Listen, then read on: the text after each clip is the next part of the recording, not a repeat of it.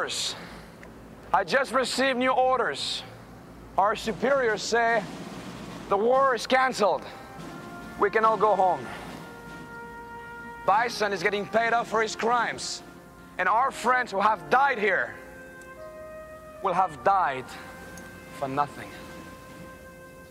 But we can all go home. Meanwhile, ideals like peace, freedom, and justice, they get packed up. But we can all go home. Well, I'm not going home. I'm gonna get on my boat and I'm going upriver and I'm going to kick that son of a bitch bison's ass so hard that the next bison wannabe is gonna feel it. Now, who wants to go home and who wants to go with me?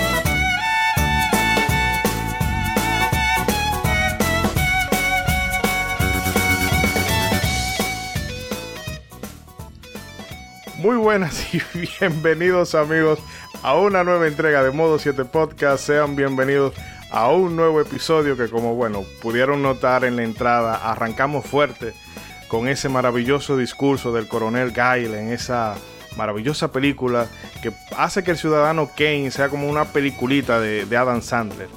Y bueno, es que esta semana, eh, bueno, esta quincena estaremos hablando no solo de uno de los grandes títulos de la historia, sino de uno de los más influyentes, al punto de que todavía seguimos sintiendo su impacto como si estuviéramos en 1991. Y es que estaremos hablando, bueno, ya lo habrán adivinado, de esa magna obra de Capcom Street Fighter 2, eh, obra que sentó las bases de todo un género. Y bueno, no solamente de, de Street Fighter 2 eh, The World Warrior, sino que vamos a repasar todas sus revisiones. Y bueno, es que este es uno de estos juegos que uno ya se siente tan familiarizado con ellos, que a veces uno se limita, a, bueno, eh, sí, este es uno de los juegos más brutales que hay de la historia, pero en realidad cuando uno se pone a indagar a profundidad, uno se da cuenta de que eh, la grandeza de este título reside en el equipo talentoso que tenía detrás eh, gente que no solamente eran unos capos, unos cracks, sino que también eh, se arriesgaron a, a, experimentar con cosas nuevas. Y como hoy hay mucho, mucho de lo que hablar, vamos a hacer esta introducción lo más breve posible y paso a presentar el roster de personajes que me va a acompañar hoy, empezando por aquel célebre, amado por los buenos y temido por la pastora Rosy Guzmán, el marajá de Capurtala, Ronzo. Ronzo, ¿cómo está? ¿Qué nos cuenta?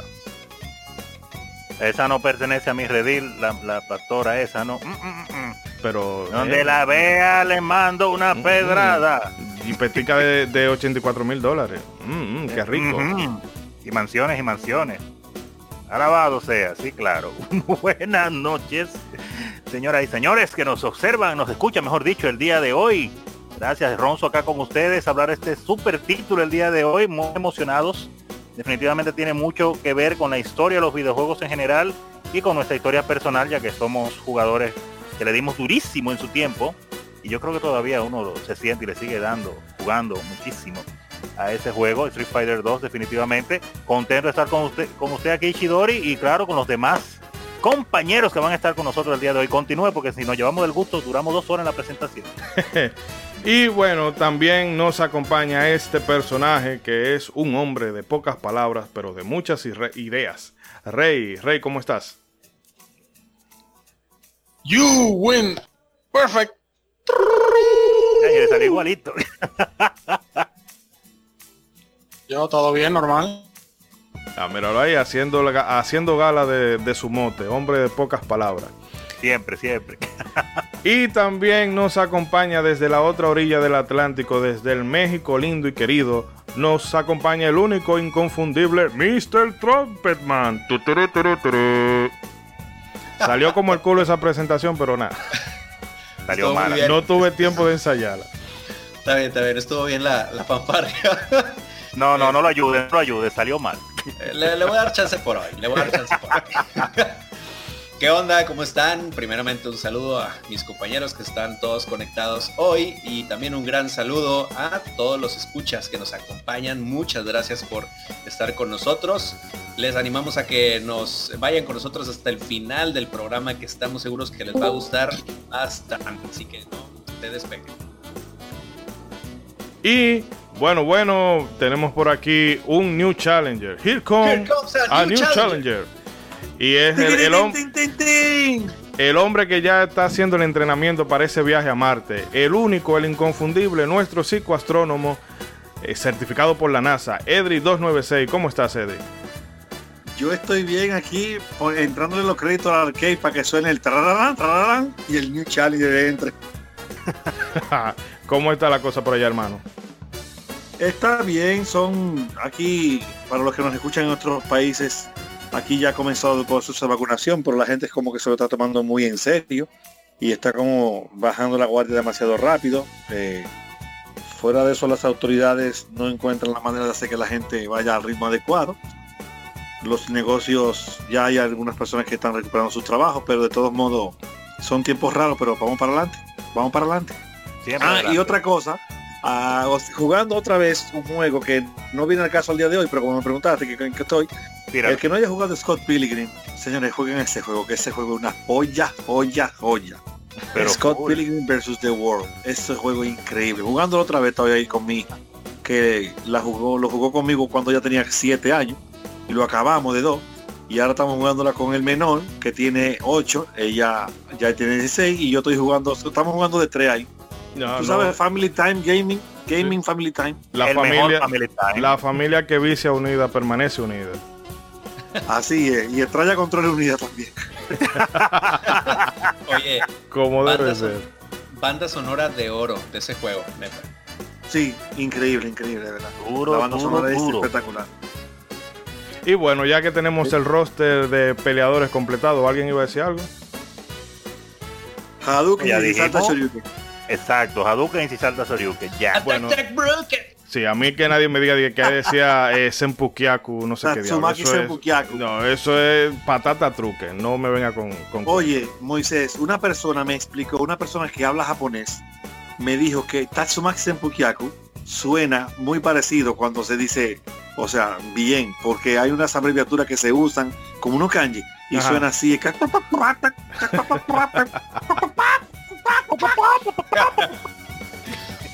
Pero bueno, de esa cosa vamos a hablar eh, a lo largo del episodio de hoy. Vamos a hacer un corte. eh, les agradecemos a toda la compañía. Por favor, suscríbanse a los que no lo hayan hecho ya. Para que las notificaciones de las nuevas actualizaciones le llegue eh, isofácticamente, como dirían por ahí. Así que bueno, con este programa eh, y todo lo que tenemos preparado, arrancamos ya, señores. No se muevan. Y dale like. Y suscríbete.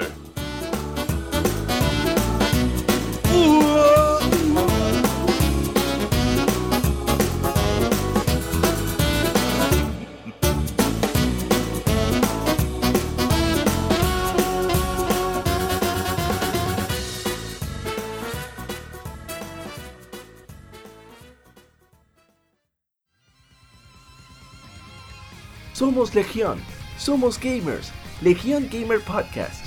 El gaming nos une. Un podcast enfocado en tratar juegos de actualidad y del pasado con la relevancia que merecen. Puedes escucharnos en iBooks, Spotify, TuneIn y demás plataformas de podcast de tu preferencia buscando Legión Gamer Podcast. Recuerda seguirnos en las redes sociales como Legión Gamer RD. Visita nuestra página de Facebook para que seas parte de nuestros streams de las Gamefemérides, donde conmemoramos algunos títulos jugando en su aniversario. Porque todos jugamos. El gaming nos une. Legión Gamer Podcast.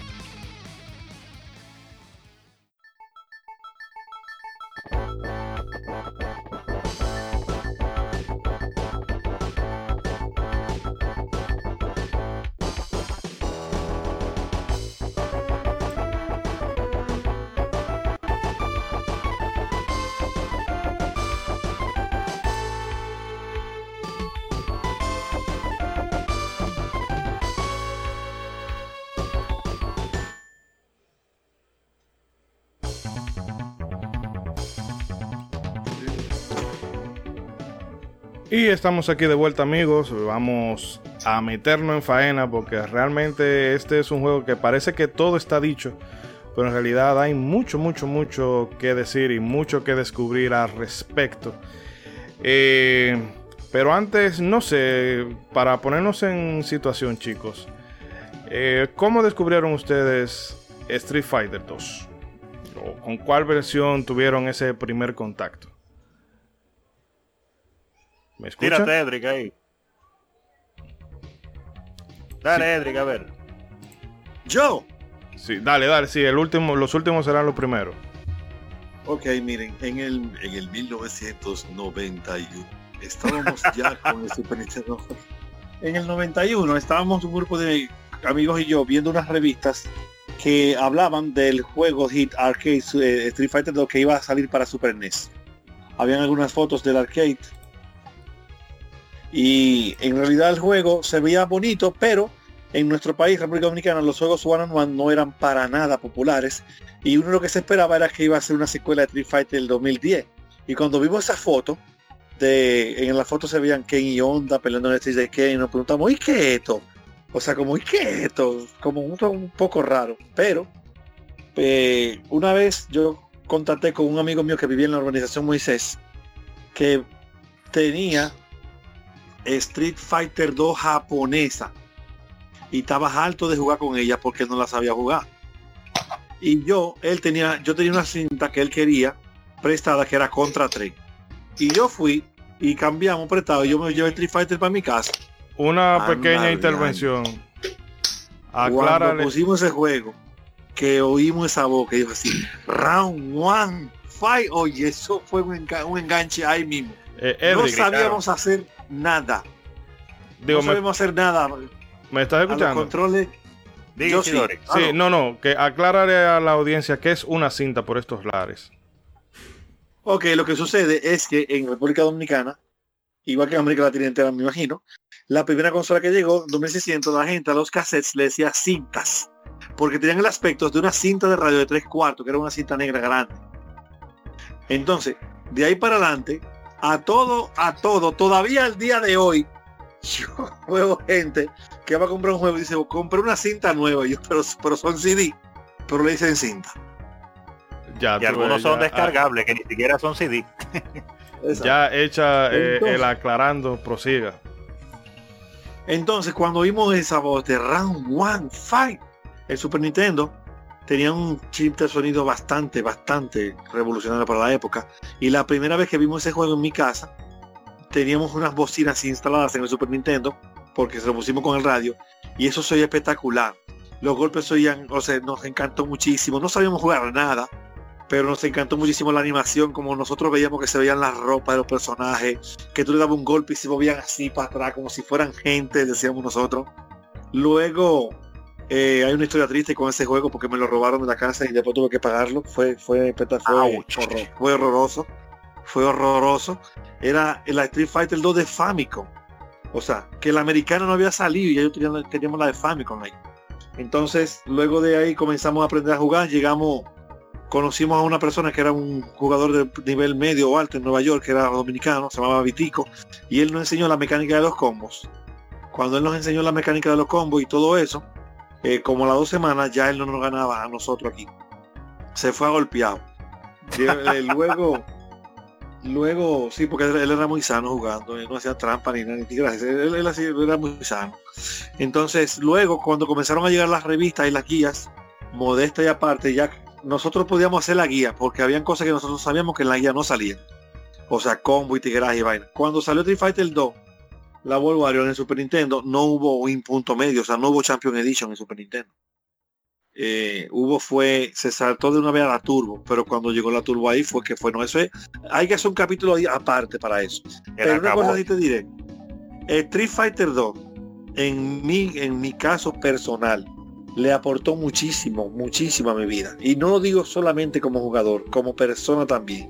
Porque conocí gente que todavía hoy tiene una muy buena amistad valiosísima gente de quien he aprendido mucho y que hemos progresado juntos. De verdad que sí, Street Fighter, Hadouken, Hadouken, Shoryuken. Oye, de verdad. De verdad. Y el personaje que me gustaba a mí más era Dalsin. Nota, yo tenía una novia que se llamaba así. Mm, ¿Qué? No. What? Gua- Así mismo. ¿Qué? Una novia que se llamaba Dalcin. ¿Y cómo le decías de Dominicana aquí. Hermosísima esa muchacha. Te daba fuego, ¿eh? Ey, ey, daba ey, ey, ey. Pues sí, va, eh, César, No, ya, ya Fire. sé que... César, ya que te siento por ahí, ¿cómo eh, fue tu primer contacto con esta, eh, con este juego? Qué bueno que tuvimos la anécdota ahí. Mi- Mira la, la risa malévola que lleva ahí atrás. Estaba a punto de decir una estupidez, pero qué bueno que me que ahí la anécdota. Este, no, salvaron. a mí me tocó, sí, sí, sí. A mí me tocó conocerla por la, la Arcadia o como decimos aquí en México, las maquinitas. Eh, primero me tocó conocer el juego ahí.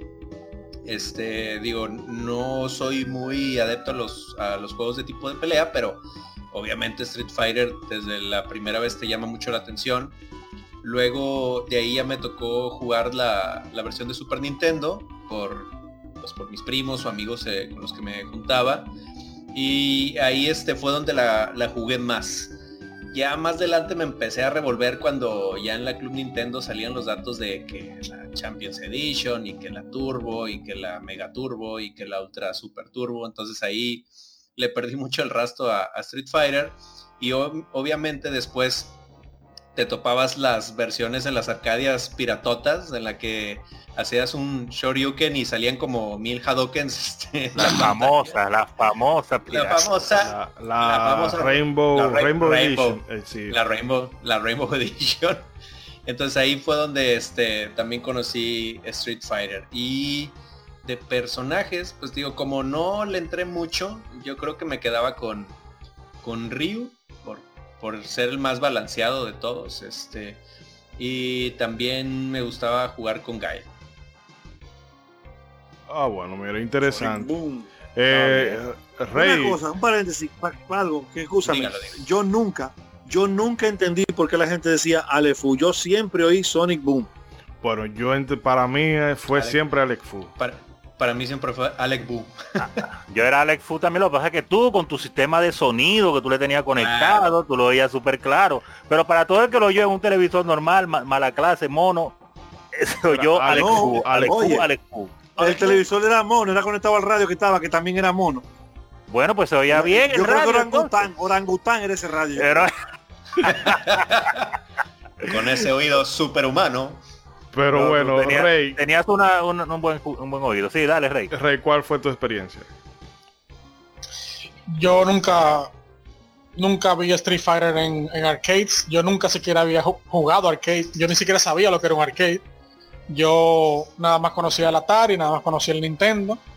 eh, y tenía un Super Nintendo y yo no recuerdo si era yo que tenía la Street Fighter 2 o, si un amigo mío la tenía, no sé, pero yo nunca he sido muy de juego de fighters.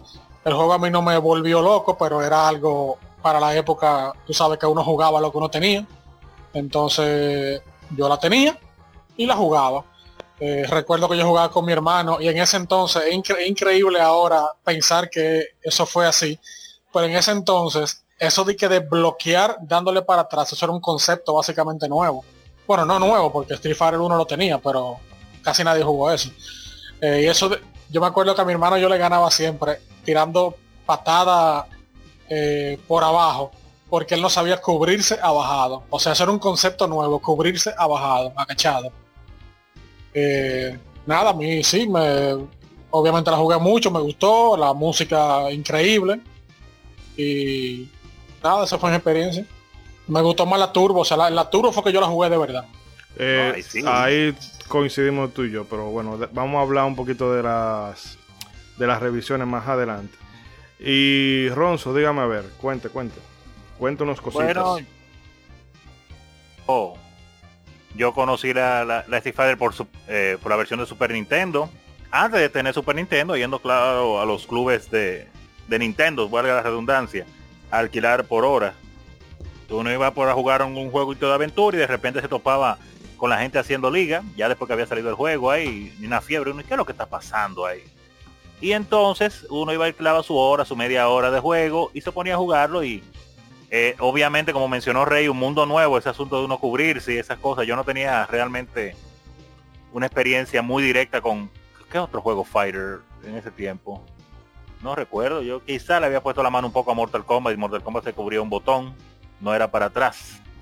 Y arcade, eh, tragamonedas, pues eh, de juegos de aventura solo había visto que lo ponían en diversas plazas, en, colmado y esas cosas. Porque no había ido yo nunca a visitar una sala de arcade como tal, con todos los powers. Así que mi experiencia la primera vez fue con el Super Nintendo, jugando la Street Fighter 2 ahí y de- de- desde que comenzó el juego, que le, puse la mano la primera vez, de verdad me sentí muy bien. Lo más maravilloso es ese, ese momento cuando usted por primera vez logra hacer un movimiento especial ahí, marcando un Hadouken. Eso fue épico. Y en el momento que yo averigüé cómo se marcaba un Shoryuken, que lo encontraba como tan incómodo, de ir a ese- presionar hacia adelante y después ese, ese cuarto de, Cuarto de luna. de círculo. Oye, Sí, era, era algo Y que me avanzado. saliera. En ese entonces, y, un- hace un- y así el 360, el Pile Driver, eso era algo Mm. extremadamente No, no, yo- avanzado. yo- pero pero yo yo personalmente nunca lo hice en ese tiempo. Yo me encantaba Zangief, yo jugaba con él para entretenerme, pero yo sabía que yo nunca hacía el 360. No, es que no lo hacía de ninguna manera, no me salía.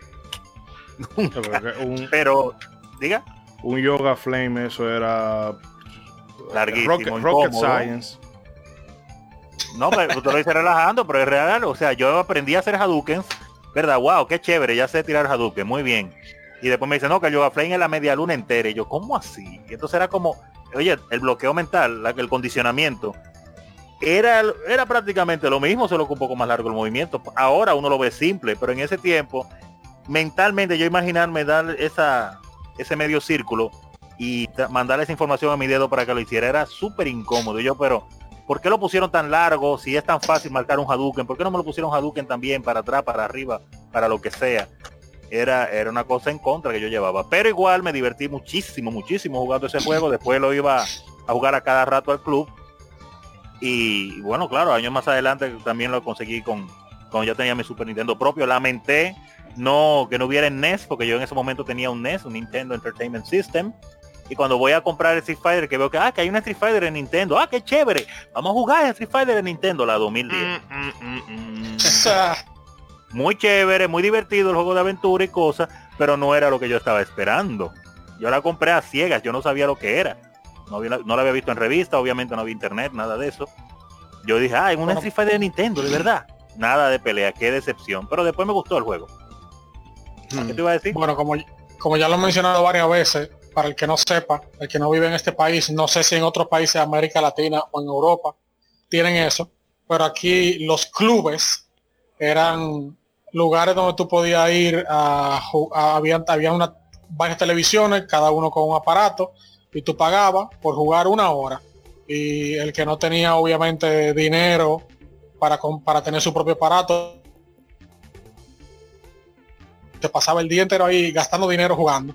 Es verdad, es verdad. No. Tú ibas- estaban llenos de televisores con varias consolas, Nintendo. Bueno, las consolas del momento tenían normalmente, trataban de tener. Y usted y alquilaba y te ponían la hora, te la marcaban ahí en el televisor o alguien te tomaba el tiempo y cuando se acababa ya, quítese de ahí. Pero gracias a eso fue que muchos pues pudimos descubrir muchos juegos que no había, no había dinero para tener esas consolas nuevas y esos juegos acabaditos de llegar, así que lo conocimos por Sí, los clubes. Lo único que se nos iba mucho dinero, ¿eh? La mesada. Ahí. Y ahí fue que yo, ahí fue que yo conocí a Erdrick, porque Erdrick era amigo de un el- había un muchacho que parece que él tenía dinero y él puso un club y, y Erdrick era amigo de él y ese es el único club donde yo vi un Neo Geo en ese entonces. Sabes que Neo Geo era un aparato que el que tenía, el que lo tenía era rico. De De rico. Pero Eh, claro, Sí, en ese club había Nintendo, Super Nintendo, Sega Genesis, Y Turbo Graphics, Turbo Graphics, Neo Geo. Y Sega era un lugar, imagi- Ah, bueno, todo lo tenían. Y básicamente el, el que realidad. Ahí era que uno iba a conocer, básicamente. Yo no me fui veces fue porque me quedaba, un, po- trabajo. Mi primer me quedaba- trabajo.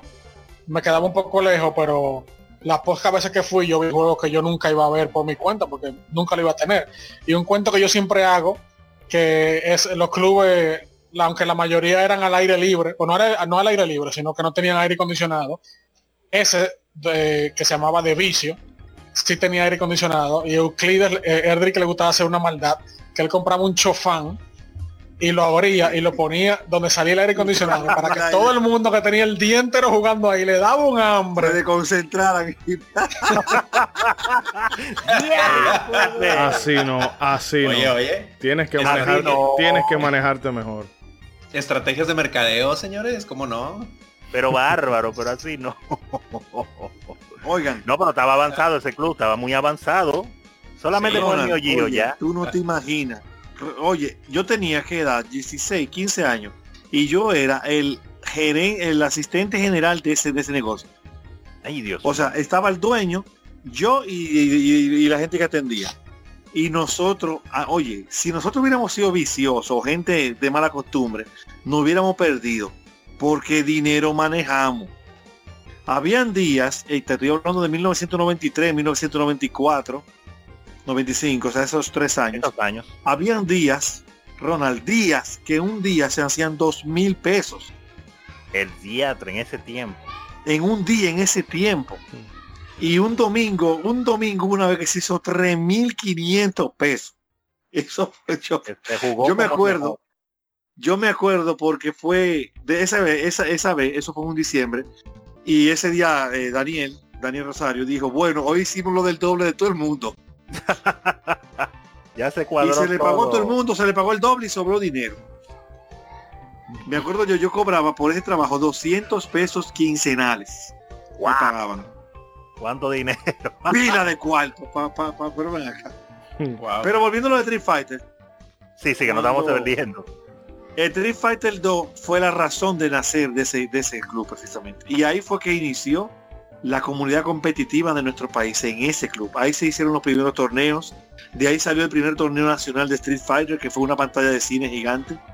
Se hicieron dos torneos en esa época, uno en el Cinema no, se hicieron tres. Uno en el Cinema Centro, uno en el Cine Ana de los Minas y otro en el cine, eh, en el cine Isfapo, ¿era que se llamaba? No, el, el cine, no, un cine que está en Plaza Naco, pero que no era el cine Naco, que está en la calle de al lado, no me acuerdo Sí. cómo se llama ahora. Cineplex. El Cineplex, en el Cineplex, en esos tres cines. Oigan, señores, un Super Nintendo conectado a, una, a un proyector de cine, nosotros vimos eso en esa época, eso fue increíble. Estaban Increíble. súper adelantados.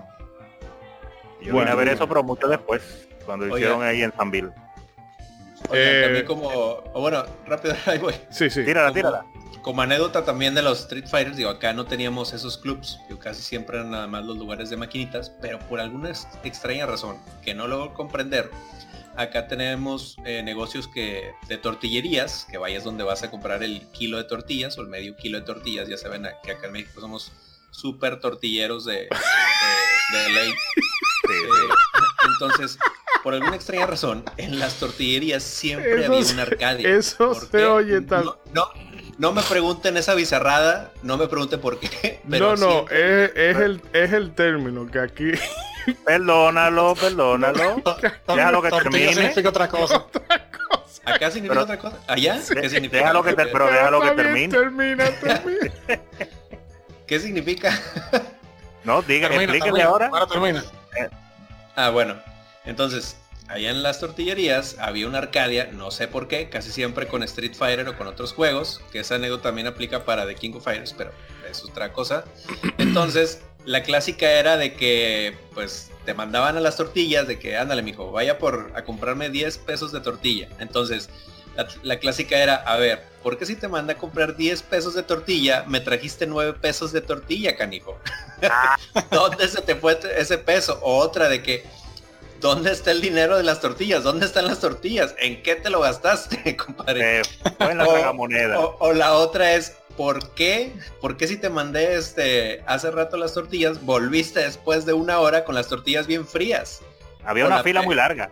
O la, o la peor era que estabas ahí con tus este, amiguitos ahí jugando y eh, como todo un campeón y de repente nada más uno gritaba, eh, Miguelito, esa es tu mamá. Y ahí es donde conocías, ahí es donde conocías The Power of Chancla. Pero caña. En ese momento sintió. el verdadero terror. Exacto. Es- esas son nuestras anécdotas con Street Fighter acá en México. Oye, qué fuerte. No, pero eso es lo que mencionaba, que a mí me pasó, aunque no con Street Fighter, pero en lo que le dicen aquí los colmados, que son pues sitios de venta de, de artículos en los barrios principalmente de, de- de bajos recursos, donde te venden todo al detalle, arroz, huevos, aceite, lo que sea, vegetales, carnes, todo de a poquito, todo al detalle. Y en donde yo viví en, la niñez, pues entonces había un colmado donde siempre llevaban un tragamonedas eh, de diferentes juegos, diferentes juegos generalmente viejos, ya para la época. Nunca llevaron Street Fighter, pero llevaron muchísimos juegos que ahí fue que los conocí, como Rastan, como eh, muchísimos, muchísimos. Y precisamente pasaba lo mismo, pero ustedes estaban más avanzados que tenían ya Street Fighter ahí en las tortilleras. O tortillerías. En las tortilleras. pues bien. No, en, en mi caso, yo... No feo eso. Sí, feo. Ahorita No, después, de- detrás del aire, explicamos te explicamos. Necesito el contexto de eso, por favor.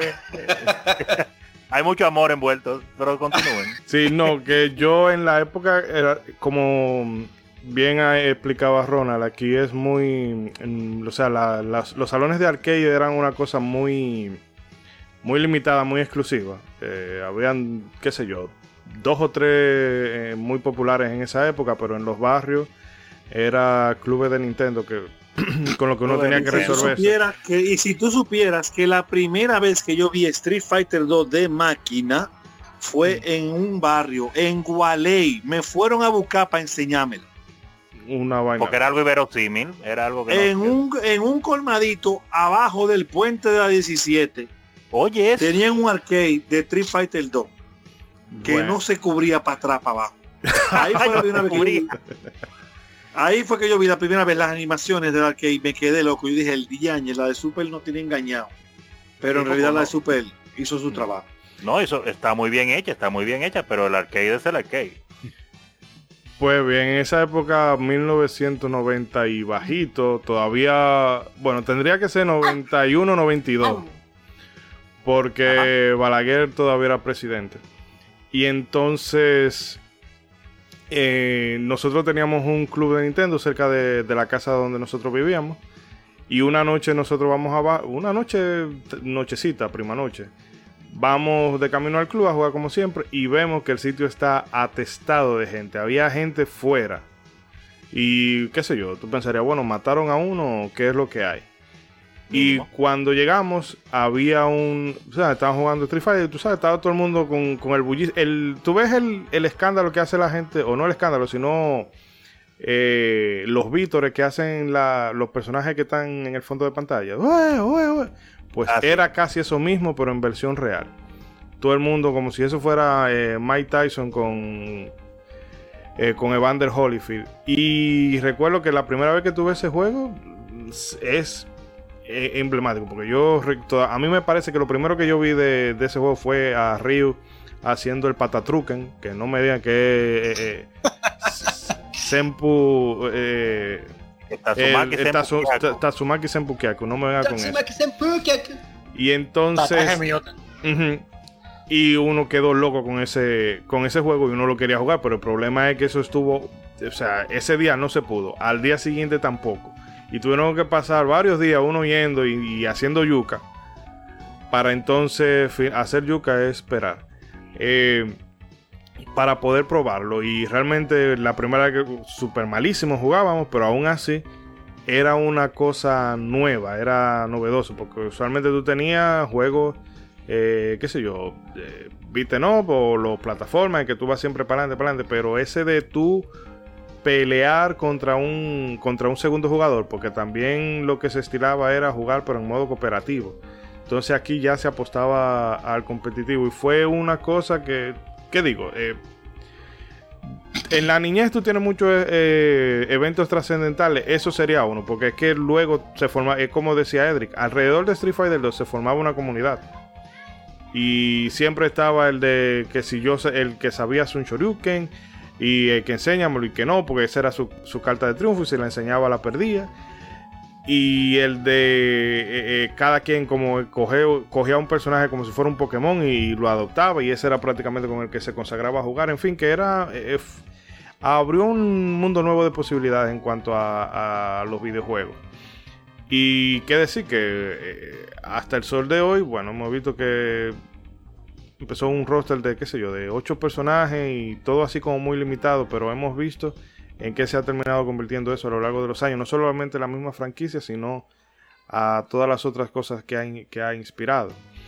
Eh, pero como mm, hay mucho que comentar de Street Fighter, señores. Eh, Ronzo, no sé si usted nos puede comentar alguna de las eh, de las cositas técnicas detrás. nos ponen en el ah, contexto histórico. Sí, sí, sí, porque no, no, vamos a hablar nada más de nosotros. pero ven acá. Bueno, bueno, bueno, bueno, claro, para poder entrar un poco en materia histórica, como menciona usted. Eh, bueno, podemos comenzar hablando que en la historia de los videojuegos, obviamente abundan los ejemplos de títulos que se pueden considerar grandes obras maestras o leyendas de la industria. Hay aquellos pioneros en el uso de una nueva tecnología, los que propulsan las ventas de un determinado hardware, e incluso los que por aspectos de su trama se nos quedan grabados a fuego en nuestros corazones. Pero solo un puñado alcanzan el rango de ser el juego que definió el camino a todo lo que ha venido después. Y este último es el caso de Street Fighter 2 de World Warrior y claro sus ediciones posteriores. Esta pues joya de Capcom es hija de un grupo de programadores y artistas talentosos.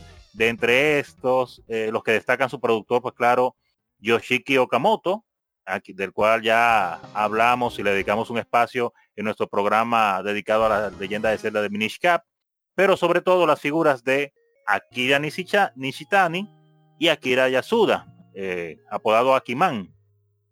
Street Fighter tuvo su primera entrega para arcade, para tragamonedas, en 1987, creada por Takashi Nishiyama, mismo que luego abandonaría Capcom y pasaría a SNK, donde irónicamente crearía las franquicias de Fatal Fury, Art of Fighting y King of Fighters, sus mayores rivales. En este título podíamos controlar a Ryu, quien debía enfrentarse en combates uno contra uno a otros 10 peleadores con la posibilidad de enfrentarse a su amigo Ken en un modo de dos jugadores. A pesar de que el juego fue un éxito comercial, no alcanzó ni por asomo el nivel de popularidad de las secuelas. Y aquí haciendo una pausa solamente para comentar un poco de eso que acabamos de decir, eh, yo, yo creo que en eso estamos todos iguales acá. Antes de Street Fighter 2, yo creo que ninguno de nosotros conocimos Street Fighter 1 de ninguna manera.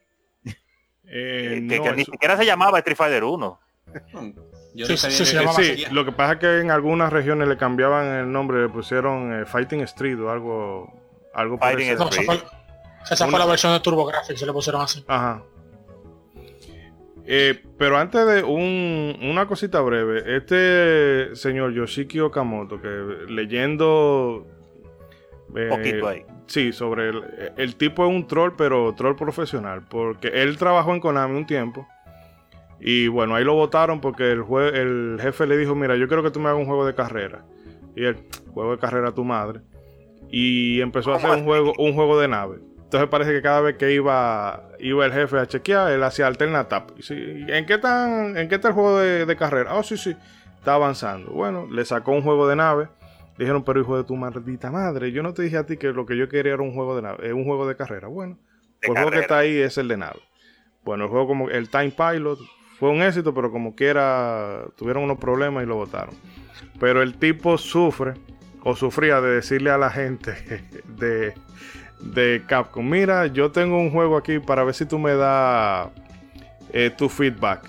Y la gente ponía en el, eh, eh, no sé, el disque, el cassette o lo que sea. Y el tigre lo que le mandó porno. Y hubo uno de los de Capcom USA que lo puso delante de un reguero de gente. Entonces, Ay, Pero en fin que... Eh, Pero un troll problemático. Sí, no, si ustedes se ponen a indagar un poco de, la figura de Yoshiki Okamoto, ustedes se van a reír mucho, pero el tipo fuera de eso, eh, como productor, bueno, eh, varios títulos de Capcom, 1942, Son Son, produjo, ¿verdad? Este Street Fighter 2, los Resines, los Resines, fue el artífice de de ese equipo que estaba detrás de los celdas eh, portátiles, los Oracle, los Minish, etcétera. En fin, que el tipo es, todo un personaje. Pero no sé si alguno quiera comentar algo más de, o de alguno de los involucrados o del primer Street Fighter. No, yo estaba diciendo eso. un clavazo. Malísimo. me gustaba más Champ. Realmente. Es que estaba muy rústica realmente. Ese juego dice que vendió bien será en Japón que vendió bien eh, ese juego, pero ese juego era rústico, aunque quizá era una novedad en ese tiempo. Y, y lo, yo no recuerdo a quién era que yo decía que el problema de Street Fighter 1 es que los controles era con el culo que se controlaban. Ese era el problema. Es que tú, nunca, tú no sabías hacer las vainas, eh, era una vaina como loca. Pero Sí, bueno. es que realmente, el- o sea, por lo, por lo que se ve del primer Street Fighter, o sea, era como la, lo inicial, el, el concepto que tenían de, lo, de todo lo que querían hacer, pero realmente todo estaba muy tosco y, y muy burdo. Sí, no, era muy limitado por la... em, o sea, por la tecnología de la época, asumo, porque es que... eh, era un CPC-1. era CPC-1 ya. El Street No, Fighter eso 1. no No, era- El Street Fighter 1 era No, la uno CPC-1. no No, no era CPC-1. Porque Street Fighter 2 era CPS-1. Sí, porque ya el CPC-1 era una Perdón, máquina perdón, de sí. cuidado. Sí, el Street Fighter 2 era CPC-1. Sí, el Street Fighter 2 era CPC-1, es verdad. Es verdad. Pero Street Fighter 1 es un clavazo, eso no debió pasar. Bueno, Eh, debió pasar porque, ¿sabes? De un error Sí, pues, a veces surgen, surgen cosas buenas. Sí, sí, sí. No, pues en su época fue bueno, pero yo lo vi después, lo vi tarde y dije qué bueno que me lo perdí. Re- Realmente es rústico, es rústico. Pero en el tiempo que salió, que uno, pues claro, comenzó la fiebre de Street Fighter 2, como tú mencionas, todo el mundo yo creo que vio Street Fighter 1 tarde. Pero Y ahora que tú lo uno mencionas, ni sabía ahora, que eso existía. Yo no se preguntaba, ¿y dónde está la parte 1? En mi momento de niñez yo pensaba que la parte 1, después que como te dije tuve el fiasco con la Street Fighter de Nintendo, la Street Fighter 2010, yo dije, ah, bueno, que esta tiene que ser la parte 1, que era aventura, y después hicieron la parte 2 de pelea. Eso era mi mente de muchacho. ahora que, que lo decimos, Street Fighter 1 y Fatal Fury 1 se parecen en los controles que son una mierda. Pero Ay, el mismo, el mismo creador que tiene detrás. Sí, yo lo sé. Pero Fatal Fury 1 es, es- es- es- es menos hedionda. No, sí, Fatal Fury 1 es mejor. eh, eh, eh, eh. No, Fat- Pero Fatal Fury quiere 1 más. se puede, se puede jugar, se puede jugar por lo menos. Sí, se puede Ajá. jugar. Tiene dos o tres Street Fighter- movimientos que todo el mundo pero amén. Que de hecho hay una anécdota con el Street Fighter 1, es que Nishitami, eh, como que ahí en el estudio organizaron un torneo interno del primer Street Fighter y Nishitami fue el que lo ganó. Entonces al completar ese torneo fue donde ya se tomó como casi creo su camino ninja el mejorar esto para, para futuras entregas. O sea que, que de hecho, ahorita que mencionan este eh, Fatal Fury, Ah, no, Final Fight, perdón, es con Final Fight.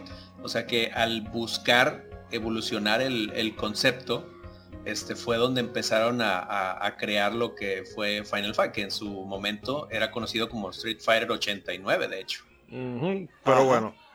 Eh, Correcto, era. correctísimo. Esta película, ¿cómo que se llama? Street of Fire en un arcade. El mm, tipo se llama Cody, la chica. Ay, hombre. Qué original. Pero eso, eh, no, eso era lo, lo de la época, fusilar cosas. Eh, Sí. Pero Ronzo, eh, síganos contando más cositas para ir. Para ir amenizando. Yeah. Claro, claro, claro. eh, eh, continuar hablando, ya que tuvimos esa pausa con esos personajes ahí. Que bueno, tras el primer Street Fighter, Fighting Street, pues Capcom, como estábamos mencionando, vio la, la viabilidad en seguir explotando el género de los juegos de lucha, algo nuevo, por lo que se le encomendó a Nishitani y a Yasuda hacerse cargo de la secuela. Ambos empezaron a hacer un bosquejo del juego que originalmente se ambientaría en una isla donde se llevaba a cabo un torneo, que original pero debido a la escasez de chips de un megabyte de memoria de ROM, las órdenes cambiaron y en lugar de un juego de pelea, pues pasaron a trabajar en un beat'em up, cuyo código clave fue Street Fighter 89, como ya bien mencionó Mr. Trumpetman, y que finalmente se llamó pues Final Fight, que también fue un exitazo. Eh, eh, casi inmediatamente después del lanzamiento de Final Fight, pues la situación con los chips se regularizó por suerte, por lo que los esfuerzos se volvieron a encaminar a una secuela de Street Fighter. Nishitani tenía la intención de incluir trampas o escenarios donde el viento afectara el combate. Oigan, ay, el tigre estaba yéndose ya a, lo- a- a los tiempos de ahora, con escenarios con efectos. Estaba haciendo Smash ahí. Sí, ya, exacto, eso es lo que iba a decir, ya, adelantadísimo ahí a su tiempo. Pero la tecnología no lo dejaba. Eh, y también sus jefes, que los jefes le pidieron que mantuviera el juego lo más simplificado posible. que dejara su loquera, que no daba para tanto el asunto, es para niños. Pero Nishitani tenía una visión más allá, definitivamente. Eh, lo primero que se determinó fue centrarse en el aspecto competitivo, poco explotado de la primera entrega, definitivamente muy poco explotado, y se pensó en un roster de ocho eh, personajes elegibles y cuatro jefes finales. Se determinó que Ryu y Ken regresarían como protagonistas, mientras Akiman se encargó de hacer los bocetos del resto de los personajes, limitándose a listar las características y las nacionalidades, o sea, le daba lo básico. Luego, estos bocetos y estas características que él daba fueron asignados a diferentes artistas, quienes enriquecían el diseño, creaban las distintas animaciones y ataques, y así como traducir todo eso a píxeles, basándose todo eso en las vagas instrucciones que Nichitani también daba. Eh, existía una regla no verbalizada de que un elemento o animación no se incluiría si no causaba las risas entre el equipo. Cosas como el color verde de Blanca, el cabezazo de onda o la elasticidad de Dalsin. O sea, que eso quiere decir que esos elementos eh, uno lo veía fantásticos y quizás hasta cool, uno decía, wow, qué chévere, mira qué, cosa. Ellos lo hicieron era para que el juego causara risa. Oye, como el asunto. Vamos a hacer una pequeña pausa ahí. Eh, eh, oye, oye cómo, cómo trabaja la mentalidad y la diferencia en la manera en que se programaba antes y se programaba ahora y se programa ahora. Obviamente eso eran estudios pues más pequeños, menos personas y podían pues darse ese lujo de, de manejarse ciertas cosas con más libertad. Oye, qué lo que era, de que no, tiene que causarme risa. y me imagino que ahí empezaron a inventar la gente y salieron cosas como Dalsin que ya son icónicos, pero que a quién se le ocurriría realmente eso. Personaje de que carga los casos. Porque ellos empezaron realmente fue como a eh, o sea, el golpe normal, pero empezaron a como a expandir el, eh, la dimensión. Eh, en, el diseño, poco a poco, poco a poco, y llegó un punto que se hizo tan ridículo que los tigres se curaron y dijeron, no, pues vamos a dejarlo así. Que era, eh, o sea, eh, de, que de hecho por eso Nishitani le daba muy pocas instrucciones. O sea, mira, eh, un hindú que, que, alarga los brazos o una china que da, que da patas giratorias. Porque él lo que quería era, yo te di las instrucciones, ahora tú con tu propia creatividad rellénalo. Y eso también, que eh, otra cosa interesante es que se le encargaba los diseños a distintos a distintas personas a modo de fomentar una competición de yo quiero que mi personaje sea, sea el mejor de todito y también había eso de, de, esa rivalidad amistosa en cuanto a los diseñadores. Pero vemos que esa filosofía dio, dio pie a, a un montón de cosas icónicas porque eh, Street Fighter que es un juego de pelea y todo lo que tú quieras, pero tiene cosas que son como muy. Eh, son como de aspecto muy cómico. Pero originales también, o sea, eran cosas que, que quizás no se habían visto mucho y mucho menos en un experimento como ellos estaban haciendo con este asunto de este juego de pelea. Y, y, quedaron pues, pues, pues muy bien originales. No sé si veían algún anime y se le parecieron algunos de los personajes, pero en verdad cuando uno analiza eso, que yo siempre lo pensé, yo decía, ¿y a quién, de, dónde que se le ocurrieron las ideas a estas personas? Personajes como Blanca, como el mismo Dalcin, como Onda, decía, Onda, ok, Onda se ve como chévere, un luchador de sumo, pero entonces este tipo de movimiento, que, que se tira con la cabeza volando, que sube y baja con un centón, yo decía, pero ¿de dónde? ¿De dónde le salieron esas ideas? Y es que son cosas totalmente ridículas realmente. totalmente ridículas. Personajes que se ven más o menos normales como Gael, el, soldado norteamericano, y entonces vienen y le ponen esta pelada. ¿Qué para que tú te rías esa cabeza de cepillo? La pelada y da una patada al revés. Y sí, entonces una patada que se, que se vira. Eh, eh, eh, o sea, pero principalmente la pelada. A mí siempre me chocó la pelada. No, ¿tú sabes qué me pasó ahora yo volviendo a revisar algunas cosas? ¿La pelada de quién? De Gael. De Gael. Pero una cosa breve. Una cosa breve, si ustedes se fijan en el retrato de Gail en la World Warrior y en la Hyper, Hyper Fighting, la cara de Gail es básicamente J.K. Eh, Simon. Está relajando. Usted lo va a ver, ya, ya yo no. No mentira. Ya yo no puedo dejar de ver ese, ese símil. Ya, ya, no ya puedo esa similitud. Ajá. Ya yo, no, que no puede ser. Ahí de lo que Ronald mencionaba de los personajes, ahí investigando para varios de los personajes se cree o se dice que muchas de las bases que agarraron fue de el, manga de JoJo's Bizarre Adventure. O sea, para los diseños de los personajes, en, muchos, sobre todo se dice del de, pelo de Gail, que posiblemente se sacó de uno de los personajes de, ese manga.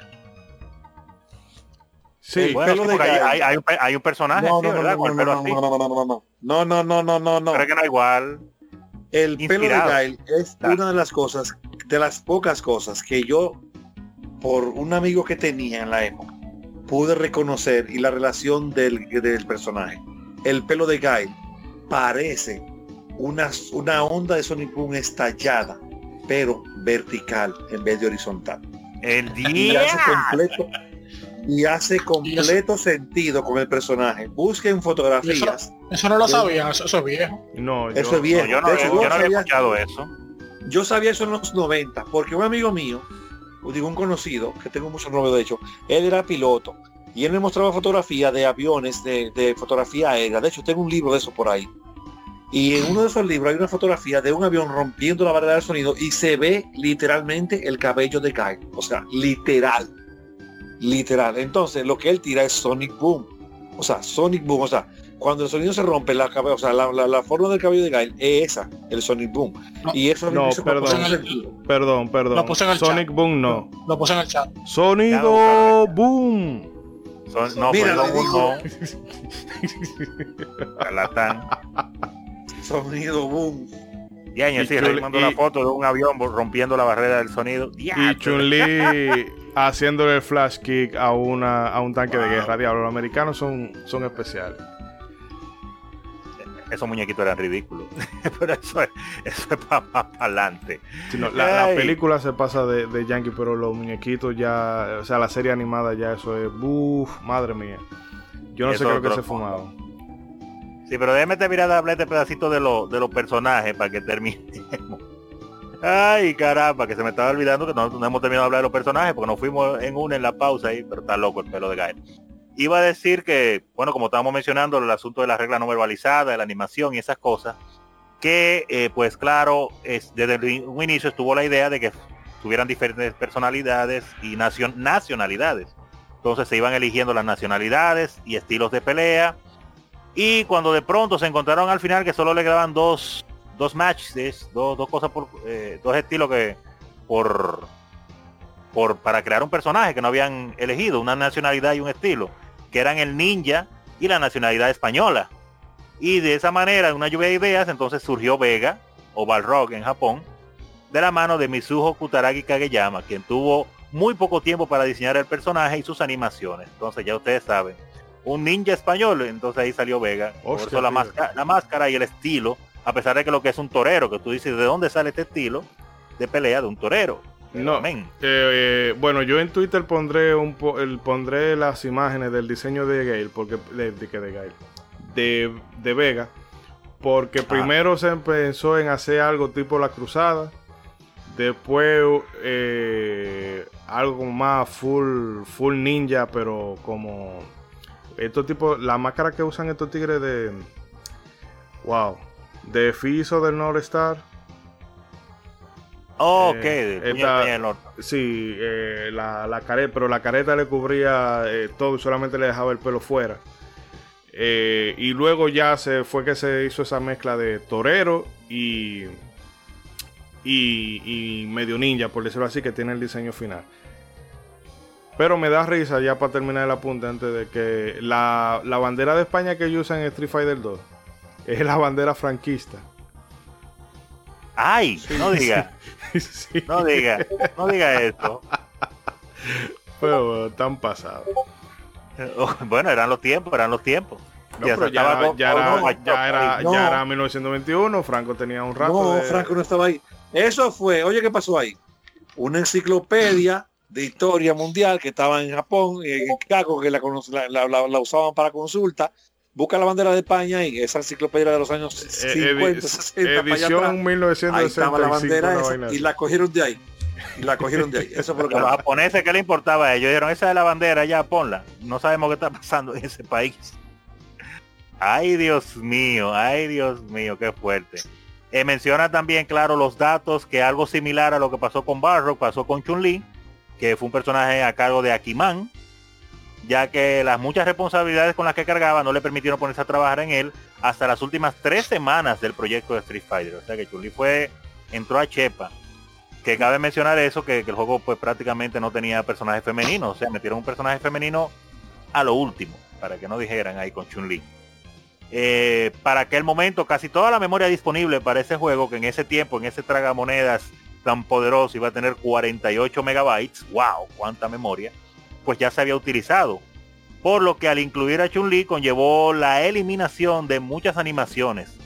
Por lo cual los personajes ya no tendrían una animación de entrada al iniciar el combate, que era algo que tenían planeado. Y por eso fue que después ya cuando dicen round one fight, pues ya aparecen ahí parados listos para la pelea pero tenían esa, esas ideas de poner la entrada para que tú veas. Se pensó en que cada animación tuviera un set de hitboxes, haciendo más vulnerables a los personajes durante ciertos ataques. Pero se desechó por igual, eh, bueno, con la excepción de Bison, que, también tenía eh, sus hitboxes. Eh, los ataques especiales fueron un elemento que se rescató de la primera entrega, muy acertado, ahora con un mejor control definitivamente y más balance, lo cual permitió que se hiciera que se hicieran parte integral de los combates. De hecho, otorgarle al jugador una ventana mayor para poder ejecutar esos ataques especiales trajo como efecto secundario un bug que permitió la posibilidad de hacer combos, combos que no, no existían en ese tiempo. Un aspecto que hoy resulta integral en cualquier juego de peleas, porque ya no hay juego de peleas sin combo, ninguno. ninguno. esa es la, la, gracia de todos los juegos, de tú mientras más largo, mejor todavía y los diferentes tipos de combos que dependiendo del tipo tú te sientes con más, con más destreza o más agilidad o esas cosas. Lo que mencionaba al principio eh, pues Edric con ese asunto de cuando él no sabía cómo jugar el juego y cuando le dieron el tip de cómo se jugaba que empezó a hacer combo y cosas dijo ay pero aquí eh no no no cojo corte con nadie pero vamos a hacer una pequeña pausa ahí para, para, mencionar eso. Mira me, siempre me maravilla el asunto de los megabytes en los juegos en esa época que se contaban tanto, porque ya eso se ha relajado, ya no importa. Si el juego tiene que tener un tera, un, terabyte, no importa, pues, pero en, estos tiempos cada megabyte había que hacerlo contar porque costaba dinero, costaba dinero adicional esos chips de memoria. Y por eso era muy ñoño a las compañías con a qué juego, a qué proyecto le asignaban qué presupuesto para que pudiera tener cierta cantidad de megabytes. Y dependiendo de eso, pues claro, iba a ser el juego o la calidad del juego o lo que el equipo desarrollador pudiera sacar. Y ahí demuestra que para Street Fighter ellos estaban pues muy comprometidos porque eso era un juego grande. 48 megabytes de un tragamoneda en ese tiempo. No. Un juego grande. Sí, realmente Capcom en ese momento quería tirar la casa por la ventana y fíjense que como eh, Final Fight me parece que lo que tiene son 32 megas. Y ellos dijeron, bueno, bueno, con ese espacio lo que nosotros queremos hacer no se puede, así que eh, dale para atrás y hazte un beaten up. Era más fácil. Y era porque eh, se entendía de que este juego tenía que ser como lo más. ¿Ellos vieron algo? Sí, no, y hay una de cuando se hablaba de, de rescatar el elemento el elemento competitivo que eso vino porque, eh, bueno, después de, creo que se llamaba Academia o no, eh, Mayon Gakuen, o Gakuen, como quiera que se pronuncie, un juego que hizo este muchacho, Akira, Akira Yatsuda. Bueno, el juego vendió tanto que eh, le dieron un bono grandísimo de dinero y le dieron, y el tipo se fue de vacaciones para San Francisco y ahí él vio, o sea, la competitividad que había eh, en, los, en los salones de arcade norteamericanos. De que todo el mundo como quería, todo el mundo quería sobrepasar eh, el high score del otro y demostrar de que yo soy mejor que tú. Y entonces él vino con toda esa mentalidad también de, de, eh, de los Double Dragon. Y vino con toda esa idea como de hacer un desarrollo un poco más agresivo. Y, y de esa colaboración que él tenía con, con Akira Nishitani que él decía que ese eh, Capcom lo contrató exclusivamente para que fuera planeador de juegos. Que se comenta que esa era una posición a la que tú ibas llegando eh, poco a poco en la empresa. O sea, tú empezabas programador y, ah, bueno, y, programaste un hit, bueno, pues ahora te, ascendemos. Y Nishitani no sé qué, qué, qué, le habrá visto Capcom que le dijo, no, ven, tú estás contratado exclusivamente para eso. Y que hablando de contrataciones, este Akiman, el tigre es tan, tan peculiar que él fue a la entrevista de trabajo en pijama. Y entonces ¿Cómo a- el diseñador de, de Street Fighter 2, él fue a la entrevista de trabajo la primera vez en pijama. Y entonces él tenía que ir con la carpeta de, de, de- o sea, de, de su dibujo, de su creación artística, y se la dejó. Y entonces él dijo, no, que fue que unos, unos muchachos que eran muy fanáticos de los dibujos de él, se la robaron de camino cuando él venía en el camino.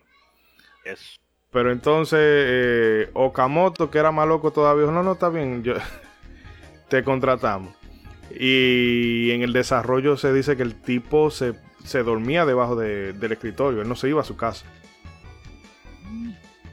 estaba entregado a su proyecto. Entregado a tal grado que cuando Capcom se mudó de, de oficina, él se puso piso por piso a probar cómo él pudiera dormir. Entonces, con su futón y toda la vaina. El tigre realmente estaba eh, muy entregado a lo suyo. ¿Cuál era el mejor sitio para él dormir? ¿En qué, en qué baño se dormía uno más a gusto? Pero no sé, hablando de cosas raras, Edric, que quizás tiene un poquito más de experiencia en ese aspecto. El tema de los combos. En ese tiempo. Mira, hay un término que ha evolucionado a nivel local en la comunidad competitiva de Street Fighter y otros juegos de pelea. El término primero se le decía sobar.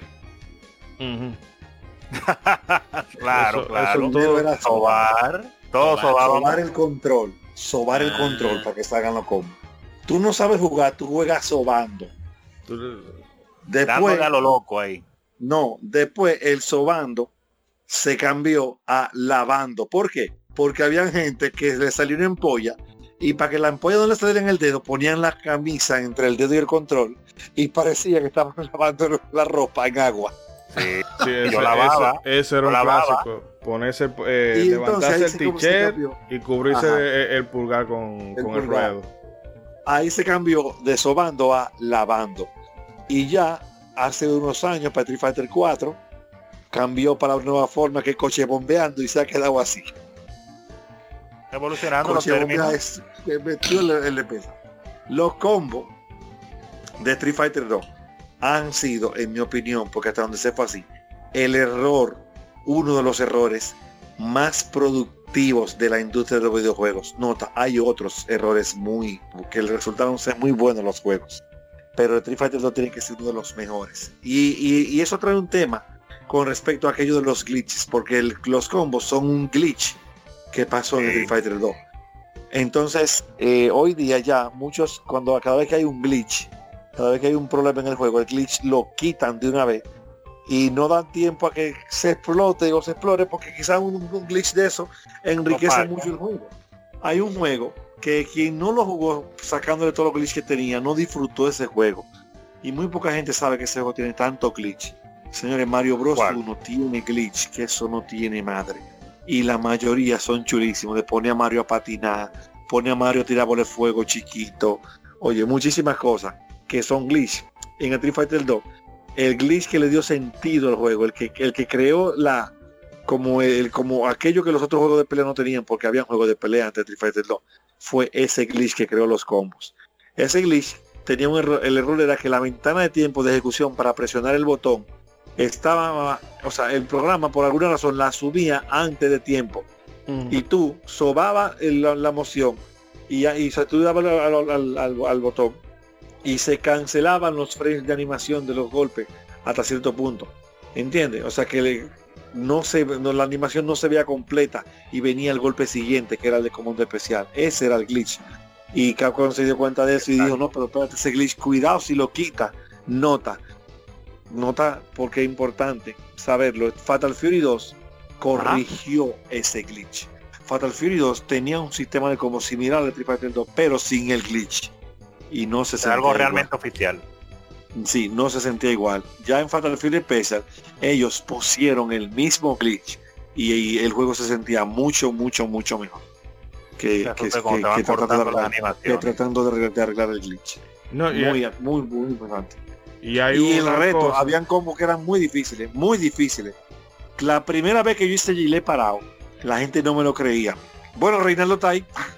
Aclara que dije, venga, la, la patada gilet es el flash kick de, de Gaio. Ajá. Que aquí le ponemos Ajá. gilet porque corta. Yo, yo le dije, yo, dije- yo decía que eso era imposible y él, y él lo hizo. Yo Realmente recuerdo yo nunca de pude hacerlo. Yo nunca pude Ven a ver, ven a ver. Y bueno, mucha gente no me lo creía. Y cuando yo y un grupito pudimos ejecutar ese combo, comenzamos a buscarle glitches a esa vaina y encontramos errores que habían en los combos, que pero requerían un nivel de ejecución muy alto. Por ejemplo, en Street Fighter 2, el combo más letal del juego entero lo tiene Kyle a un solo botón, trompa chiquita. Pero hay que darle con un timing tan preciso, pues tú puedes marear a un oponente, volverlo a marear y después matarlo solamente dando la trompa chiquita con Gael en Street Fighter Pero 2. es perfecto es perfecto. Cha, cha, cha, cha, cha, cha, cha, cha, y marea. Y después otra vez, cha, cha, cha, cha, cha, cha, cha, mareado otra vez. Y después trayón y muerto, porque ese juego sí era cruel. Dos veces mareado y un trayón muerto. Gritaba. Ah, otra cosa. Eh, ven acá, se puede hablar de esto en el aire. Porque tú sabes que en Street Fighter 2 Chun-Li tenía un, un vestido que tenía de tela y a veces con algunas posiciones se le veían los panties. Y, Sí, y sí. había mucha gente que buscaba los frames y lo pausaba para mirarlo, tú sabes. Para y todo- Todo el mundo hizo eso. y Todo que- el mundo lo hizo. que por eso ¿Era no era, mujer? no era de que spinning be- eh, bird kick, sino que era sin panty. Sí, sí, Exactamente. Justo en la adolescencia. pero justo en la adolescencia full. Y tenía una chapa esa mujer, Dios mío. y qué Era piernota. Lo que eso, a- eso a mí, a mí, lo-. A mí me gusta la, la actitud de, de Akiman, que le pregunta que por qué tú dibujas tanto las mujeres sexualizadas. Bueno, porque a mí me gustan los pechos y me gustan las piernas. Real, real, así es que debe ser. Es un hombre honesto. Claro. ¿Y por qué? ¿Por qué va a ser? Ah, porque se ven estéticamente mejor, porque va mejor con la que... No, porque le gusta. Le gustan los traseros, las piernas, la- le gustan las mujeres. ¿Te La tiene que gustan las chapas que brillan? Aquí, ¿te gustan las chapas que brillan? ¿Te gustan las ¿Te chapas que vibran? Ah, Este ah, segmento ah, es ah. para mayores de edad. Si tú Pero estás vamos oyendo a- esta época con tu hijo menor de edad, tú eres un inconsciente. no, pero en esa época esto sabe una cosa chévere. Una cosa chévere. Pero en verdad ese, ese glitch, ese bug, ese error de programación de Street Fighter 2 cambió la industria. Bueno, le dio forma al género de los juegos de pelea, definitivamente. Y No sabemos si hubiera llegado más adelante, si alguien más hubiera pues creado otra modalidad para eso, pero en su momento llegó para quedarse y hasta estos días estamos comiendo y viviendo de eso en todos los juegos de pelea. De una u otra manera. señores, son Increíble. la hora local aquí son las 10 y 26 de la noche, las 22, cuar- digo, las 22.46 ¿Y minutos. ¿Qué pasó? Y la calle está llena de niños correteando. Ahí es que yo me doy cuenta de que Herodes fue un incomprendido. No Bárbaro, bájale. Pero bueno, oye, me ve el haciendo, haciendo, haciendo escándalo atrás, así, en toque de queda, que es lo que me da risa. Eh, pero que iba a decir que Akira Nishitani, él tenía la intención de, de incluir combos desde un principio. Ajá. Pero que la, de la única forma que se le dio fue con el book ese y ya hubo que dejarlo así. Pero ellos tenían esa intención, lo único que no, no te- tenían No el deseo, cómo, pero no no, tenían el cómo. Y se le, se le dio el book y dijo, no, pues deja, de- déjalo. Déjalo que está bien ahí. Se dio. No sé cómo, pero funcionó. El cortar una- un frame de animación con otro movimiento. Nada. Que No, hablando de las ideas Ajá. locas que todavía tenía Nishitani, este, para lo del juego, ahorita de las que decían de este partes donde podías caer y, y todo eso. Una de las eh, ideas que tenía también era que hubiera peleas bajo el agua y que inclusive tuvieras un límite de como que de tiempo con el oxígeno. ¿no? Sí, para las sí. peleas. Estaba adelantado a su tiempo, ¿eh? Sí, también quería combates con cadenas y escenarios con objetos que pues intervinieran en la pelea, como o sea, objetos arrastrados por el viento, que el jugador debía esquivar, o agua que debía esqui- que podía este, arrojar sobre los rivales, que pues acá este señor estaba súper adelantado a su tiempo y prácticamente estaba haciendo Power Stone o, o el que vino después, que es Smash Bros. O sea, estaba con muchos, muchos este, conceptos muy adelantados. No, y, y, y él tenía intención eso de, como hab- hablábamos ahorita, de que tú hacías un ataque, una patada, y bueno, y esa patada iba a tener hitboxes, que si alguien te, te golpeaba en esa animación, lo afectaba eh, o podía hacer más, más o menos daño. Y también se pensó en que cuando el personaje estuviera mareado, eh, los golpes te dolieran más. En fin, que habían un, un sinfín de, de ideas que, bueno, por asunto de tiempo y limitaciones tecnológicas tuvieron que dejarlo, dejarlo fuera. Pero eh, el tipo tenía una visión muy, muy compleja de- del juego, que lo que quedó ha sido grande. Pero lo que pudo ser, aunque cuando viene a ver, como se suele decir, menos es más, quizá con todo aquello, eh, los No- factores no buenos de Street Fighter, exacto, se hubiesen, se hubiesen ahogado en- entre tantas mecánicas y, y no brillaran tanto. Uno, uno sorprendido por por tirar Hadouken. Ay, lo dijo. Ey, ey, así no, así no. Tienes que manejarte mejor. Voy por Ok. Lores Soul Calibur 0.001 en 2D. Estaba muy avanzado en la mecánica. La mecánica estaba muy avanzado. No aguantaba ese 2D eso. Pero seguimos con Street Fighter 2. Hadouken y se- Miren, los nombres, un paréntesis, los nombres, como tenemos aquí a Trompeta, yo quiero que él me diga, porque yo voy a decir algunos de los nombres que le ponían aquí a nivel local a los personajes. Ay, Dios mío. Bison, el capitán. Bueno, claro. Bison, el capitán. Sí, Yoga. El brujo de San Juan. Ey, no, eh, Dalcin. El brujo. Dalcin el brujo. Sí, po- sí, porque siempre, Onda. siempre- mira, si no, si no está oyendo, albino. mira, tenemos que acabar ya con ese estigma de, de que la gente de San Juan, que, que si brujería, que si esto y aquello. Porque si está oyendo una gente de San Juan, no puede hacer un guan guan y tenemos disfunción eréctil el resto de la vida. Sí, sí. No es que estamos diciendo que son brujos, no, no, No. para nada. A Blanca, el mono albino. Ay, pobre Blanca. Que yo nunca entendía lo que era, pero diatre, tampoco. A Chun-Li, la chinita.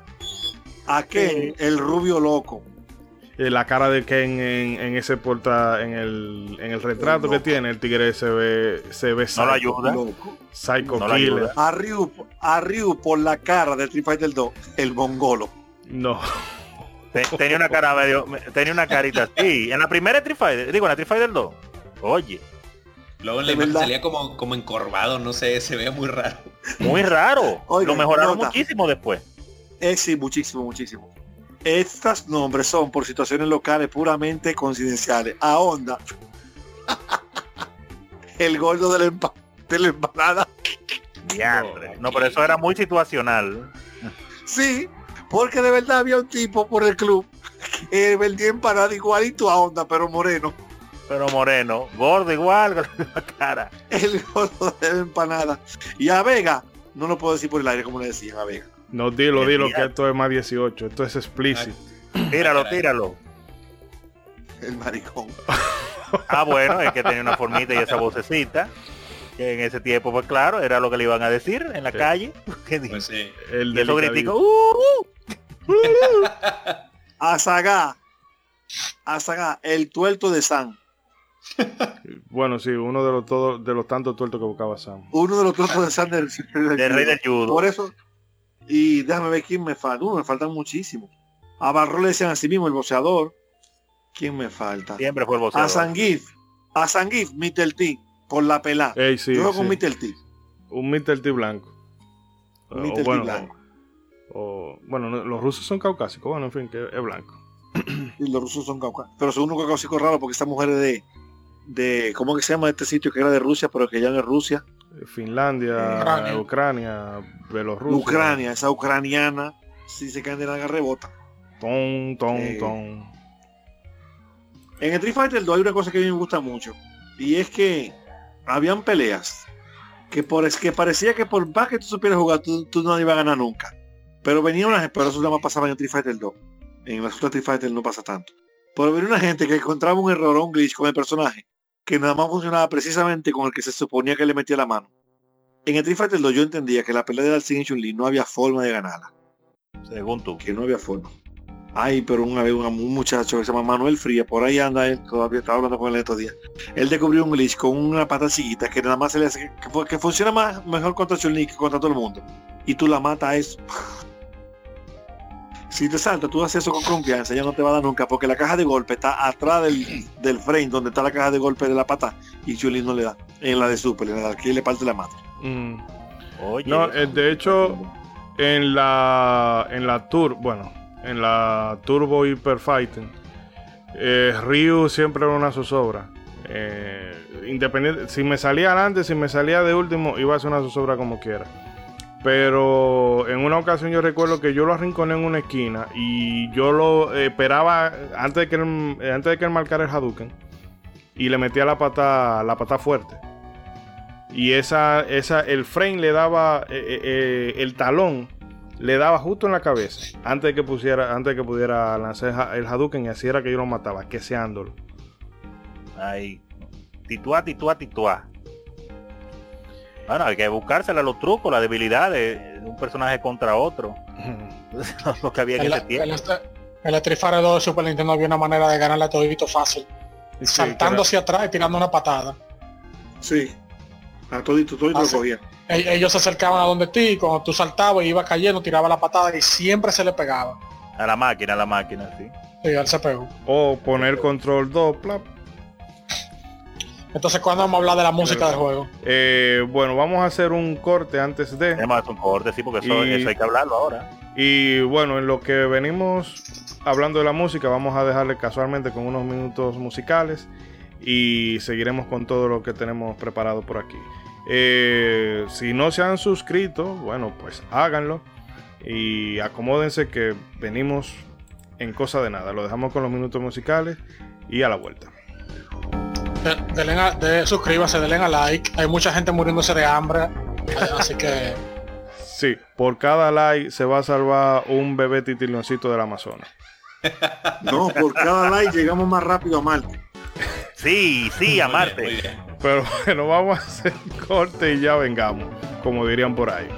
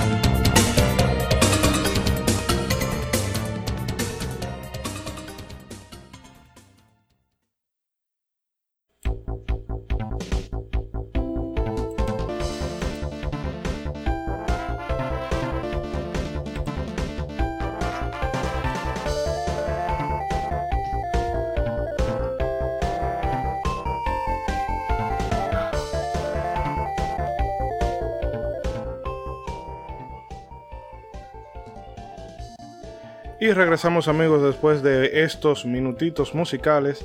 Eh, bueno, antes de seguir con todo lo que tenemos preparado por aquí, César.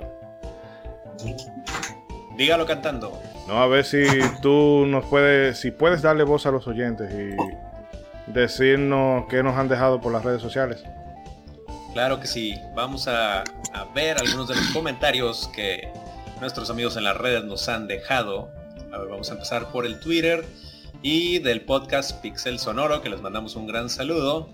Eh, nos comentan, aunque yo me suelo centrar en la música, seguramente lo mejor que dejó este juego, más allá de lo bonito que era gráficamente y de personajes memorables, era su jugabilidad y comandos personalizados para cada personaje y estilo de lucha. Y de Retrovicius también nos comentan, eh, no soy un fan de los juegos de lucha, a mí Street Fighter 2 me parece... Eh, no siendo, perdón, no siendo un fan de los juegos de lucha, mí Street Fighter 2 me parece un sumo puso listón en el que todos se fijaron eh, y pues esto es así, da gusto lo bueno que es hoy en día. La banda sonora, que decir, a mí de los luchadores me gustan varios, Ken, Ryu, Blanca, Sagat y Vega, los que más usaba y uso. Eh, para mí los Street Fighter, el Street Fighter 2 Hyper y Champion Edition son mis favoritos. Eh, Parra, Breu nos comentan, no me gustan los fighting, y entiendo los, los términos que se usan en el gaming local. Ya tú sabes, aparte de que eh, el trabajo en el audio solo ha ido mejorando en, esa franquicia y me gusta, aunque sea estar en los torneos ahí como espectador. Innegable su legado. Y eh, el amigo, un negro que juega, nos comenta muchas horas dedicadas. Recuerdo cómo sufría cuando cambiaba de la versión de Super Nintendo a la versión de Genesis lo sentía totalmente diferente. Punto este Multiverso 80 nos comenta, mi versión favorita es el Street Fighter 2 The World Warrior, es de los míos, ya que fue el primer videojuego que jugué en una máquina recreativa al lado de mi casa. Jugaba con Ryu principalmente, luego con Akuma, Bison y Vega. Eh, Maojo Souls nos comenta eh, que el legado de Street Fighter es, muy grande. Desde ciertos arquetipos de personajes que se pueden ver en otros juegos hasta una línea general para orientar combates uno a uno, jugabilidad rápida, efectiva y precisa y un elenco bien diferenciado a nivel jugable. Yo era muy de Dalsin y Ken. Como anécdota nos comenta que siempre ha vivido en un pueblo bien pequeño y algo atrasado en lo tecnológico, por lo que eh, por lo que por lo menos hasta el 2010 eh, em, dice, así que de pequeño y cerca del, ya por ahí del 98 todavía había arcades eh, ahí en su pueblo. El primero que conocí fue la versión original de Street Fighter 2 y quedé plasmado con la intro. Y luego Gendo Neo Retro Gamer nos comenta Ryu y Ken, que son sus favoritos porque son los más sencillos de usar, también es de los míos. Este José Emilio Reina nos comenta, me gustan todos las versiones de Street Fighter, a lo que les contestamos, Coloso. Este Josafat Ruiz nos comenta que su favorito es, ah bueno no, nos comenta, el Street Fighter 4, eh, ah no, el, ah, ah no, no, no, el, el 4 tiene que ser un parteaguas, suficiente retroalimentación, eh, dejó el 5 para saber cómo mejorar y eh, volver a hacer ese juego 10 pasos hacia adelante. Y luego en Facebook, porque también dejamos ahí una encuesta en Facebook, nos comentan que eh, una versión favorita que también tienes el Ultra que salió para Switch, que también está bastante bien. Y si tengo que elegir entre personajes, me quedo con Super Turbo. me quedo con este, la versión de Super Turbo, perdón, y se queda con los personajes de Akuma, eh, y Fernando Camarillo Ventura nos comenta que The World Warrior es su juego favorito porque fue el juego de fue el juego tal cual fue concebido por los diseñadores y programadores. Las otras entregas fueron actualizaciones de ese juego. El impacto que causó en su tiempo Street Fighter 2 fue tremendo, que la gente a nivel mundial estaba pidiéndole más y más. Este, y pues Capcom se lo usaba. Eh, eh, y pues compañías como Capcom pues siempre estaban consintiendo al, usuario, ofreciéndoles títulos de calidad, así que continuaban este, eh, actualizando Street Fighter. Y Emilio Reina González nos comenta que todas las versiones eh, le gustan y de vez en cuando les da este, una partida este, a cada una de las versiones. Y esos son los comentarios de nuestros amigos en las redes a los cuales les damos muchas gracias. Y como comentaban hace rato, suscríbanse, ahí denle like a nuestro Twitter, a nuestro Facebook, para que puedan convivir con nosotros y enterarse de, las novedades del programa.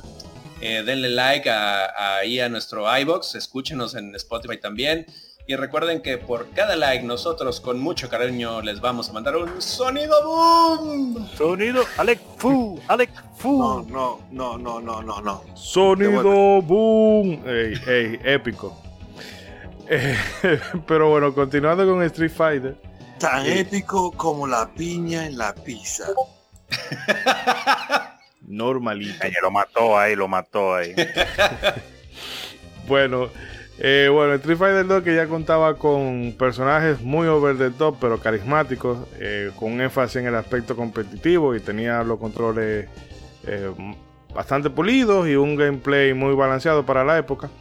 Estas cosas ya de por sí eran para que sentara estándares en el género.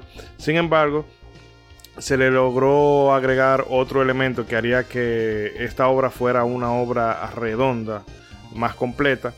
Y es un soundtrack que se convertiría, se convertiría en uno de los más icónicos de la historia de los videojuegos.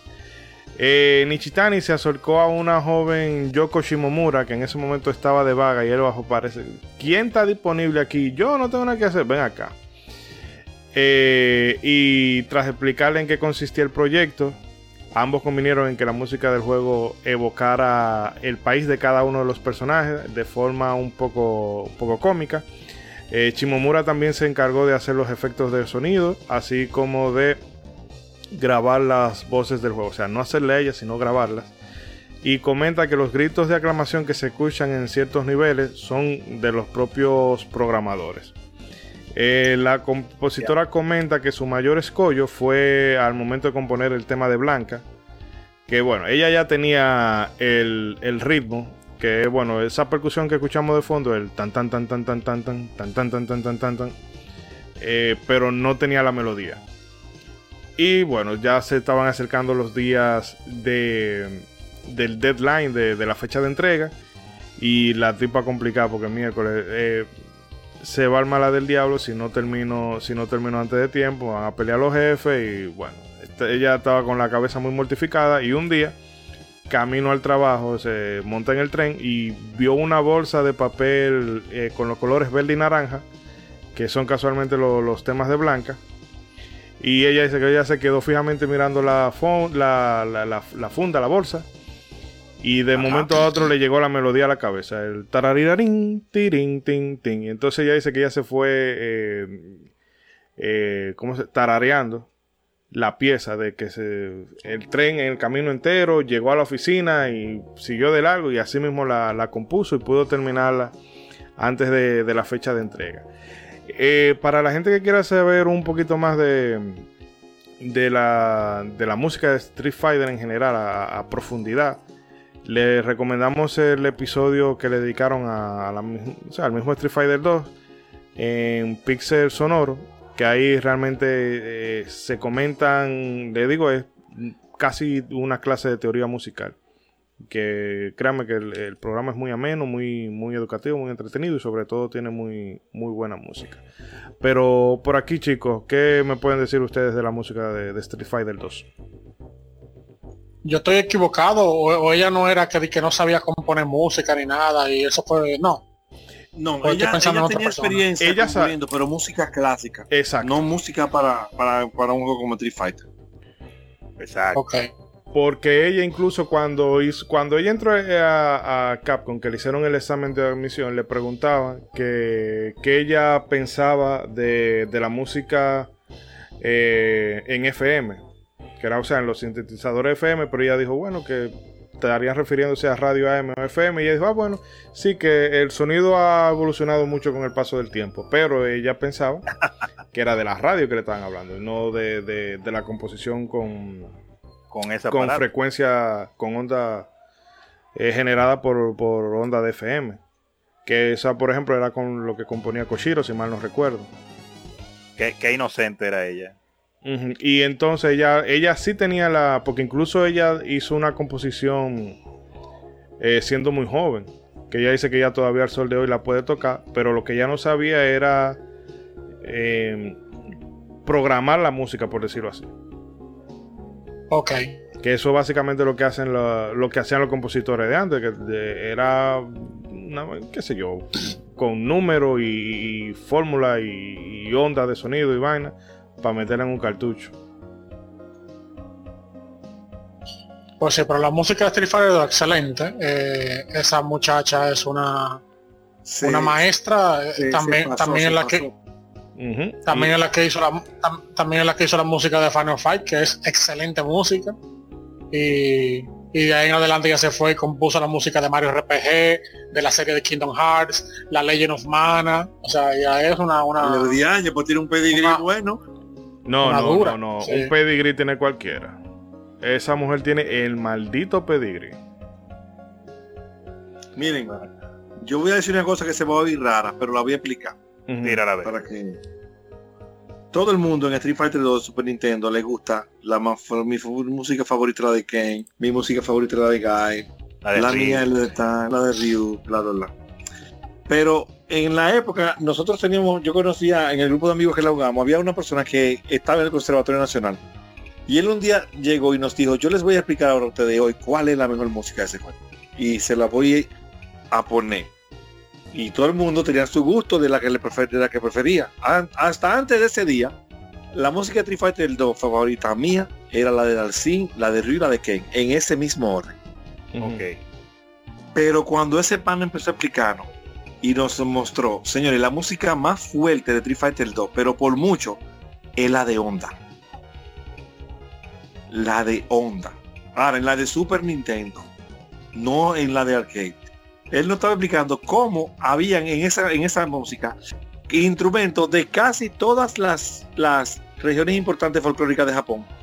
Y habían elementos de la música que el juego no te dejaba oír, que tú peleando no lo oías, que tú tenías que irte al juego, al- a, a oír lo- el- la pantalla de efectos de sonido y poner la música a correr ahí en limpio.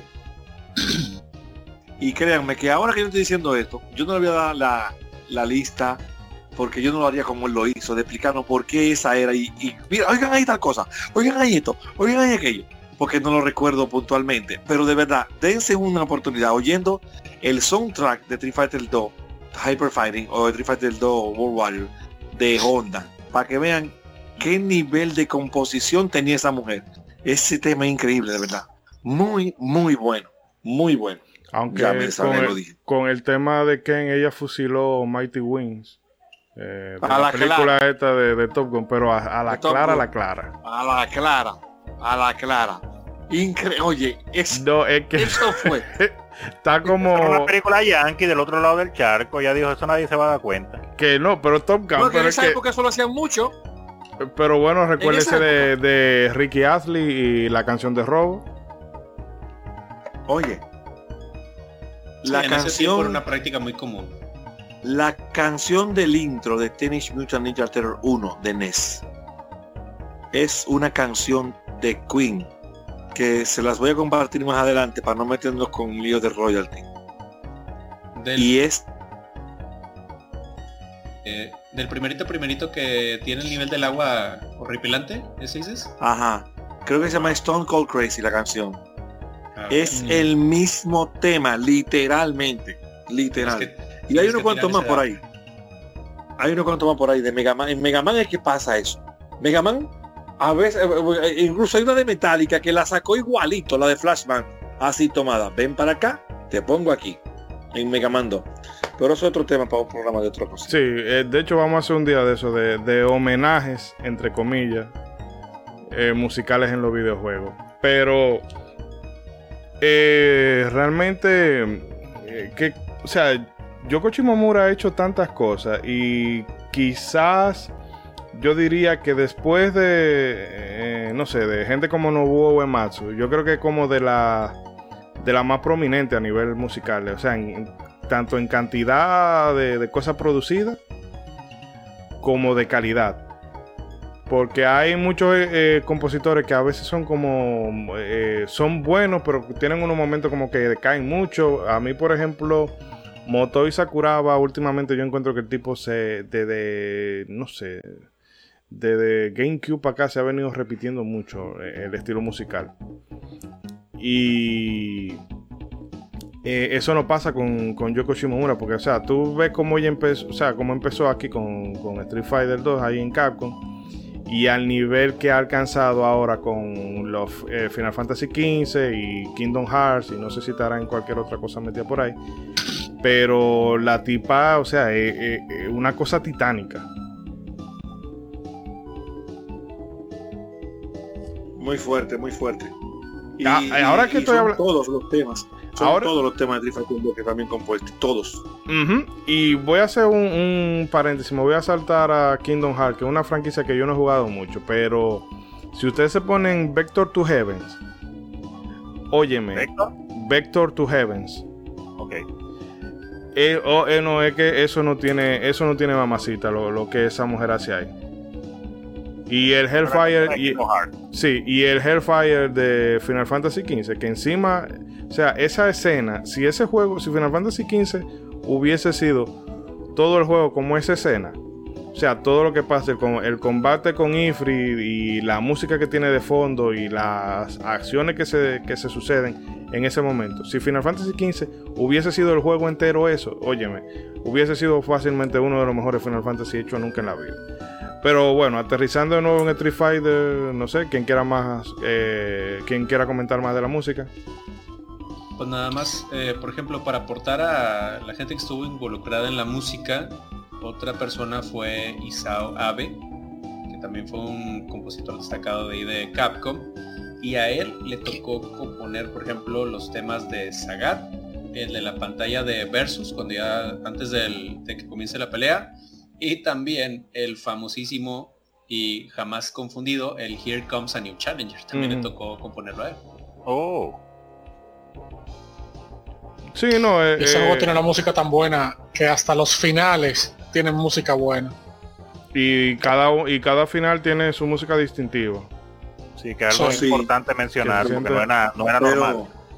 En realidad, a mí, yo soy un fanático de los, o sea, eh, uno de los aspectos que más me ha gustado siempre de los videojuegos es la música. Yo he jugado muchos juegos malos porque tienen música Por la música.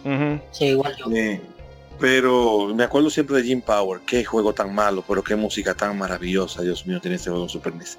Pero en Street Fighter 2, los finales, todos los personajes tienen una música distintiva. Pero yo me encuentro la de Gail como tan superior a la de todos los otros. Eh, no sé, o sea, en, todo, en la composición, en lo que dura, en el contexto de lo que está pasando en el final. Eh, es muy ápera la de Gail. A mí me gusta mucho. Ah, y la de Ryu cuando va caminando con la fundita. Y, eh, que, con la con mochilita. con la fundita. que, que siempre está de calzo. Es increíble, un tipo que gana tanto Ha ganado entonces, torneos y, no compra unos zapatos, es verdad. Pero te digo que Ya, ya la planta de los pies es, un- es una suela de zapato ya. él es un hobby ya, que, que tiene esos pies que pueden caminar por donde sea. Ya lo sabes. Esa es la música realmente que más me gusta a mí de, de los escenarios. Increíblemente. Obviamente la de Gael excelente, la de Ken también brutal. Pero de la música que yo me, me- me enamoré, vamos a decirlo así, cuando comencé a jugar Street Fighter 2 y que se me quedó siempre fue la de Ryu, la verdad. No, A mí la... Es que esa es la más, esa era del beat más fácil de aprender. Sí, pero a mí me Esa gustaba, como- no era solamente como sonaba, sino como, o sea, como Que se que- sentía para pelear. Vamos a pelear. ¿Tú te imaginas que Exacto. tú le tienes tiro a un tigre y va a poner la música de arriba y comenzar a llover y tú le vas a trompar? ese era el Sí. show. Y ese era yo sentía para pelear. Y yo decía, Mi no, pero esta, favorita- esta es. Sí, mi favorita de los mundos es la de la del boxeador. Eh, eso yo te iba a decir, la de Barrock, la esa primera vez que yo, la primera vez que yo llegué a- al combate con Barrock, que sonó esa música, óyeme, eso me dejó loco. Porque no sé cómo, mm, eh, eh, eh, o sea, te da esa vibra de Las Vegas y como de vida nocturna y como un, un rollo así tipo gángster, o sea, El pana, lo retrata Exacto, sí, perfecto el música la esencia del personaje. el pana que yo te dije del cuento de ahorita decía que las mejores músicas del juego eran la de Honda, la de Barro y la de Chun-Li en ese mismo. Por la composición que tenían de múltiples instrumentos y lo y como y como reflejaban al personaje. O sea, lo- a la cultura del personaje. Y la de Balrog, mira, Eso es verdad. Y el remake en la Super Street Fighter Turbo HD, el Ajá. remake de ese tema está, Dios mío, muy bueno. Me Ahora, señores, que estamos hablando de todo de la, de la música, pero eh, no se ha dicho lo más importante. Que Yoko Shimomura nos regaló uno de los mejores memes que hay en internet, ¿Cuál, cuál? que es el mismo tema de Gail. Ah, O sea, bueno, que, sí. que el tema de Gail pega con todo. y el, Entonces el tú lo- tema de los combates ahí. el de Ese, los- ese es uno de los memes que de verdad yo no le encuentro sentido, pero sí se pegó. Pero se ha pegado, se ha pegado. o sea, la gente hace cosas sin sentido, así salen. Sí, porque en realidad el, pega de Gail- el tema de Gail no pega con todo, pero la gente lo ha pegado. Lo, lo adaptan a la mala. Hasta con... Relacionado al sonido, otra cosa importante que es la razón por la cual a mí, ya cuando hablemos más adelante, me desilusionó tanto Super Street Fighter. Pero en Street Fighter qué 2, la clavada. Champion y la Turbo. Ya yo sé, ya yo sé No. por dónde tú vienes, termina así. Sí, una de las cosas que acompañaba muy bien la música eran los sonidos, los efectos especiales. Cuando tú empezabas, round one, fight, eso se sonaba, eso se sentía como que el, el mismo anunciador le estaba dando una trompa a ti. Y los mismos golpes Sí. cuando sonaban, sona- sonaban que tú eran algo duro. Tú estabas Sonaba- destruyéndole el. Sí, tú le estabas destruyendo el cráneo a alguien con esos sonidos. Sí, era una crash. cosa, tush, tush, tush, y entonces después cuando tú vienes a la super... No, no, No, la super es. no, no me you eso. win. Perfect. Jefe, Round one. Uh, Fight. uh, uh, uh. La super, No, la no, super. No. la super de super no habla. Mm. No hay round one fight. Ah, por cierto, una cosa que a mí me encantaba mucho de de la Street Fighter Turbo, bueno, la, la Hyper Fighting, era cuando tú le dabas pausa. El sonido de pausa ahí. Ah, el sonido, sí, el Sí. sonido de la pausa. mira, eso yo le iba a decir, se me olvidó. La World tenía el el mismo, el mismo sistema de pausa. Y de hecho, eso, eso había gente que, oye la pausa, oye, este juego es tan bueno que toda la pausa es bacana, oye. Pero bueno, señores, eh, que si nos quedamos, bueno, de Yoko Shimomura pudiéramos seguir hablando y hablando y hablando. Y en algún punto vamos a tener que dedicarle Sí. un podcast. Eh, no sé si alguien quiere decir algo más antes de pasar al otro No, que vamos, podemos avanzar. Yo nada más, ahorita que mencionaba lo de los efectos de sonido, ahí el que supervisó toda esa onda de los efectos de sonido fue Yoshihiro Sakaguchi, que él fue el compositor principal del primer Street Fighter. Oh, siguió, siguió picando el hombre. Ahí, ahí anduvo indiscutido todavía. Está bien, está bien. Hizo un trabajo. Y bueno, en las pruebas iniciales que se hicieron de Street Fighter 2 pusieron en evidencia que restaba mucho trabajo por hacer. La dificultad era bajísima, la gente con un solo crédito llegaba lejísimo. Eh, la inteligencia artificial como que se no sabía qué hacer porque tenía tanta... Ellos quisieron eh, ponerle en su arsenal todas las cosas, todo lo que tiene disponible el jugador por igual. Pero entonces la, la inteligencia artificial no sabía qué hacer, como, parece como que colapsaba, o sea, no sé qué hacer. Y, Se puso bruto artificial. Y entonces se, se frizaba. Bueno, en fin, que después de muchas pruebas se consiguió que la, la máquina fuera más eficiente a la hora de lidiar con los distintos ataques de, de los jugadores y corregir una serie de, bug, de bugs, menos el agarrón invisible de Gail, que eso, diablo, eso sí estaba roto. Eh, que Nishitani decía que cada vez que él pasaba por un salón de arcade y veía a alguien haciendo el agarrón ese de Gail que te agarra aunque tú no te aunque tú no te pegas de Telepáticamente. sí que eso a él le dolía en el alma y bueno errorazo.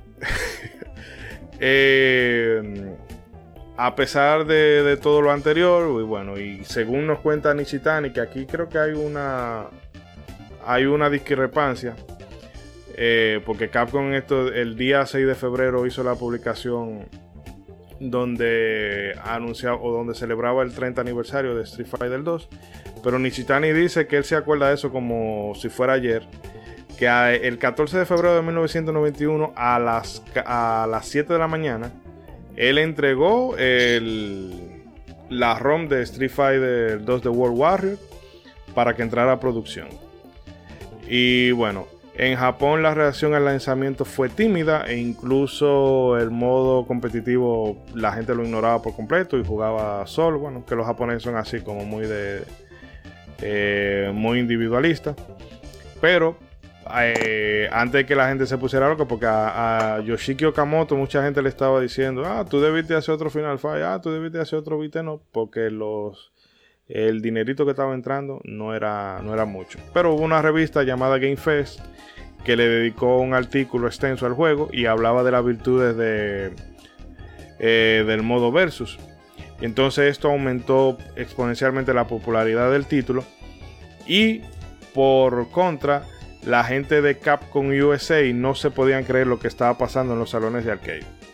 Eh, eso era mm, eh, como el meme de de Miyamoto y y Satoru Wata.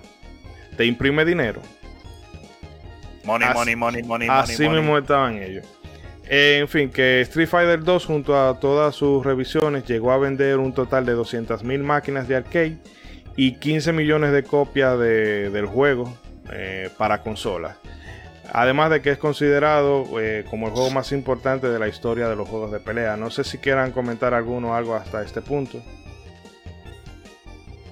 Bueno, que en ese tiempo, eh, o sea, todavía ahora es mucho, pero más en ese tiempo, eso fue un boom. 15 millones de, unidades vendidas y más todas las máquinas tragamonedas, que, que de por sí no era fácil mover tantas eso habla mucho del impacto que tuvo ese juego porque fue una cosa nueva, una, una cosa con una fiebre no esperada y que por suerte Capcom pudo pues más o menos cumplir un poco con la demanda. Eso sí, más o menos, porque es que a veces le pedían, eh, eh, qué sé yo, 10 mil y ellos dicen, bueno, lo más que yo te puedo entregar son dos.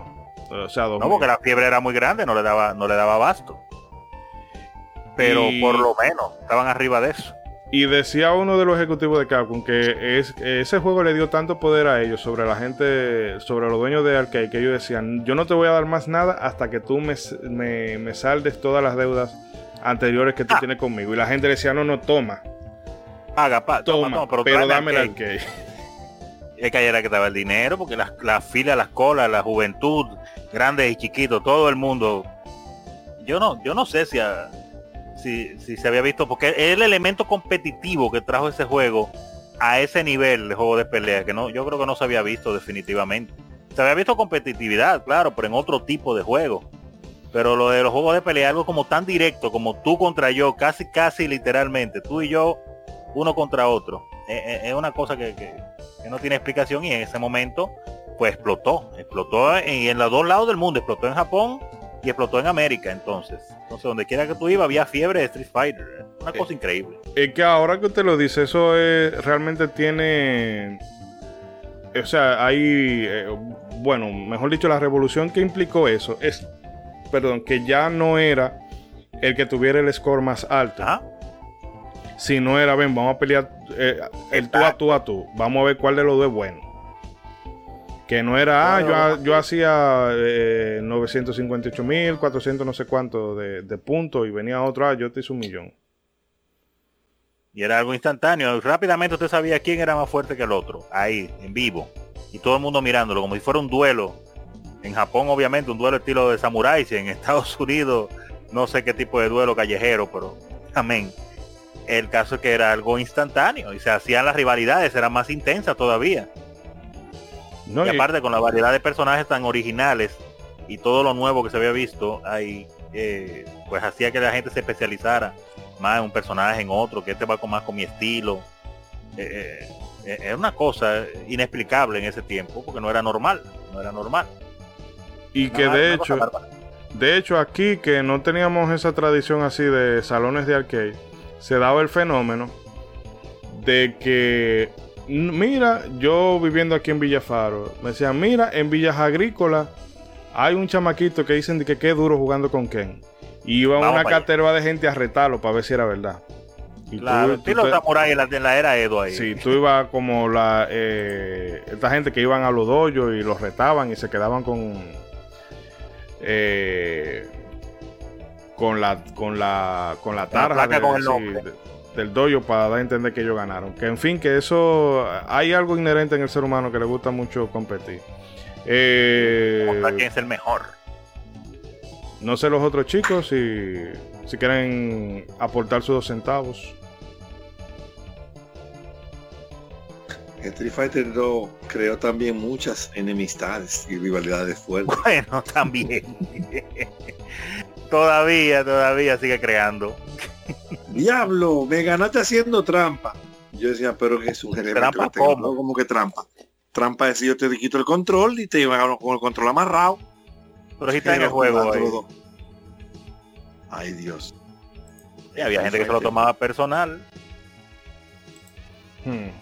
Yo vi mucho anger management. Ni, o sea, mucha gente necesitando anger management. en Street Fighter 2. Yo mismo incluido un tiempo. Ay, mi man. Eh, la- las emociones, las pasiones llegaban a unos niveles muy intensos.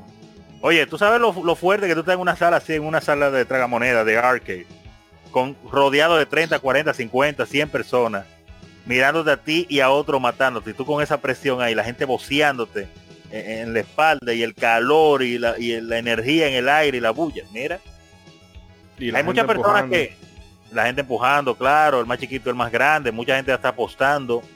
Eso es una cosa que, que, que yo lamento un poco que no se que es muy buena la, la- digitalización de los videojuegos, ha hecho que, se expanda más el- los, los géneros y podamos jugar en cualquier parte y todo eso. Pero ese feeling de, de estar ahí presente en una pelea, en un tragamonedas, en vivo, con todo el mundo hablando, la gente, mucha gente ahora mismo no tiene la idea clara de cómo eso se siente realmente. O sea, tú solo dices, ah, sí, estoy al lado de otro. Eso es como cuando yo estoy en mi casa sentado con mi hermano en el sofá, que los dos estamos jugando. Es parecido, pero no es lo mismo, mi hermano. La emoción que se siente ahí, por ejemplo, en el caso de Street Fighter, yo la compararía con que tú estuvieras mirando una pelea de boxeo de Mike Tyson ahí o de quien sea. Y tú, eh, y tú estuvieras pero metido en el ring con Mike Tyson, parado atrás de él, mirando todos los golpes y, y- y- escuchando al público atrás voceando y la cosa. Oye, había una electricidad en el aire que se cargaba y, y- una fuerza. Eh, había gente que, que peleaba mejor era con público, que sin público como que se aburría. Eh, eh, era una cosa. Habían otros que era peor, que cogían una presión de la gente voceándole, jugaban peor. Tú, tú sudabas, tú te ponías nervioso. Eh, Era una cosa increíble la tragamoneda y Street Fighter, pues obviamente puso a todo el mundo, a, a muchas, muchísimas personas a disfrutar y a sentir ese tipo de emociones que hasta ese momento no eran, quizá no se experimentaban de esa manera y tan rápido, porque se hacían competencias, como tú mencionas, de juegos por puntaje y esas cosas en otro tipo de juego, o para acabar tal cinta más rápido, pero era un proceso más largo. Y los juegos de pelea era algo rápido, pero no había habido un juego de pelea como que de verdad tú lo sintieras bien, bien, bien esa emoción hasta que se hasta que se encendió la pasión con Street Fighter, porque aparte era algo que le gustaba prácticamente a todo el mundo. Todo el que llegaba a Street Fighter se quedaba. Era raro el que llegara, se pusiera a jugar y dijera, no, no me gustó eso y soltar eso en banda. Mm. Casi todo el que llegaba a jugar Street Fighter, sea en consolas o en tragamoneda en esos tiempos, se quedaba. Street Fighter 2 fue una cosa increíble, la verdad. Sí, fue de los primeros, bueno, en esa época fue de los juegos mainstream o vaya lo que ahorita llamaríamos un FIFA, por ejemplo, que no necesitas ser muy aficionado a los videojuegos para que te guste o que te interese jugar ese juego. O sea, Street Fighter en su época fue eso. O sea, Ah. teníamos amigos que para nada estaban metidos en, en el mundo de los videojuegos, pero que jugaban y les gustaba Street Fighter.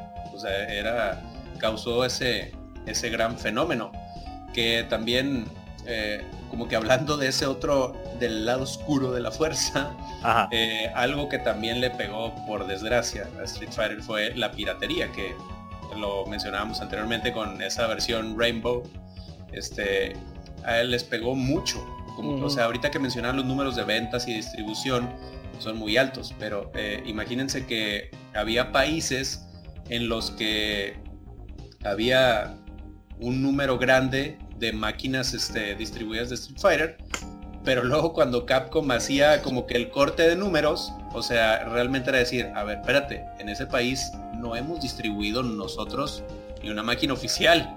¿Qué está pasando ahí? O sea, y fue lo que les pegó muchísimo a, a las estadísticas de ventas también a, a ellos. Sí, sí. O sea que si no hubiera habido piratería, quién sabe cuánto más cuarto hubiera hecho Capcom. Exacto. Pero pero, pero, pero es que es que la fiebre era demasiado grande. Ellos mismos no daban abasto. Todo el mundo quería Street Fighter por aquí por allá y siempre eh, donde están los grandes, entonces aparecen los que quieren aprovecharse de, de eso mismo, de los grandes, para sacar provecho personal. Entonces aparecieron los programadores vivos, hicieron sus copias, pero la verdad es que esas copias estaban rotas. Inclusive es, lamentable que muchas, para muchas personas esas versiones piratas, que uno las ve como divertidas porque ya conocía el original, pero para muchos no conocían el Street Fighter 2 original y conocieron las versiones piratas con todos esos errores, cosas fantásticas, las conocieron primero. Entonces, aunque uno la ve muy divertida, pero esos juegos estaban rotos. Un río que te llena la pantalla de Hadouken, no hay manera de tú ganarle. Entonces dime. Mucha gente me imagino que dijo, oye, está divertido el juego, pero es un clavo. un eh, clavo, o sea, un juego malo. sí, exactamente. Bueno, Se la experiencia incorrecta. Pero ya que, estamos, ya que estamos hablando de de versiones piratas y demás, vamos a pasar con las revisiones que se hicieron eh, del Street Fighter 2, porque precisamente una de ellas vino empujada por ese, por ese auge de la piratería.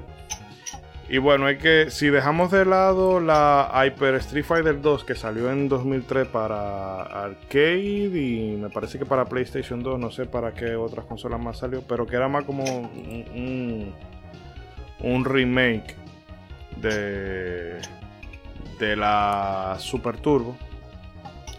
Pues bueno, eh, The World Warrior vio cuatro revisiones. La primera, la Champion Edition de 1992 que permitía que dos jugadores pudieran usar el mismo personaje y además de poder acceder a los bosses. Eh, los japoneses no estaban como muy... Eh, o sea, fueron la gente de Estados Unidos que le dijeron, mire, sería bueno que ustedes permitieran que dos personas puedan usar el mismo personaje porque, no sé, eso había gente que peleaba porque quería usar un personaje y venía el otro y se lo cogía. Y los japoneses como que. Sí, y los japoneses como que no entendían mucho eso, pero aún así hicieron la, la conversión, o sea, la revisión. Y realmente fue una cosa bastante acertada. Eh, claro que no es que hacía un cambio radical eh, en la jugabilidad, pero aportaba un factor que, que, incentivaba a querer jugar más ese juego. Y como mencionábamos eh, hace un poco, debido al auge que estaban consiguiendo las versiones piratas, Capcom se vio forzada a lanzar una nueva revisión a los pocos meses, porque esta Rainbow Edition estaba haciendo desastre con un río que te tiraba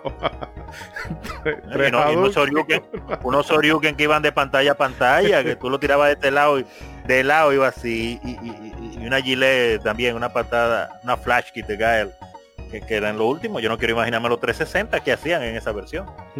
Bueno, pues respuesta a esto sacaron el Street Fighter 2 Turbo eh, Hyper Fighting que incluía nuevos movimientos para casi todos los personajes, balanceaba un poco más el juego y sobre todo lo más interesante que traía era eh, que se aumentaba la velocidad de, los combates. había todo, o sea, esa para mí, que por eso en lo particular...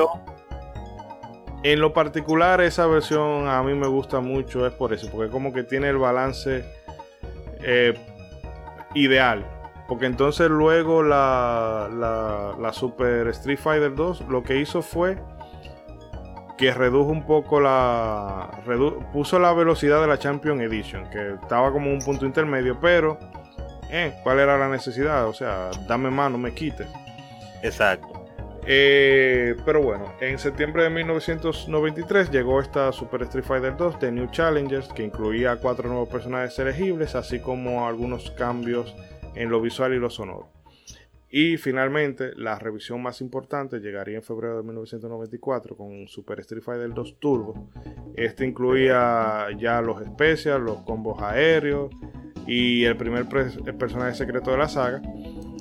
Y yo me he quedado sorprendido porque yo no estoy muy impuesto con eso de los eSports, pero a mí me ha sorprendido que todavía en 2019 se estaba jugando en torneo. Ah, pero no es que nunca se ha dejado de jugar. No es que se estaba jugando, o sea, 2020, 2021, eh, nunca se ha dejado de jugar en modo de torneo, a modo de eSports, la Super Street Fighter Turbo y, y la, y la misma Hyper Fighting todavía se hacen torneos de esa sola. Hmm. También. Eso nunca se ha dejado de jugar, eso sigue. Obviamente no es el, el book insignia de Capcom, pero en todos los torneos de, donde hay, donde se hace un, eh, eh, donde se juega la Street Fighter moderna, siempre hay un side tournament de la Street Fighter vieja y hay torneos que son específicos, principalmente en Japón, de las Street Fighter viejas, de la 2, de la Hyper Fighting y de la Super Turbo. O sea, eso no, eso sigue, eso no ha muerto todavía. Hmm. Sigue y sigue y sigue. Bueno, de forma breve, yo... eh, una cosa breve. eh, eh, dejamos una encuesta, en, tanto en Facebook como en Twitter, de cuál era la versión favorita de Street Fighter 2 de la, de la persona. En Facebook fue una cosa masiva, apoteósica. Votó más gente que en las elecciones del año pasado. Eh, pero ganó la Turbo Hyper Fighting, seguida por la de World Warrior. Y en último lugar, curiosamente, quedó la Super Street Fighter 2 Turbo.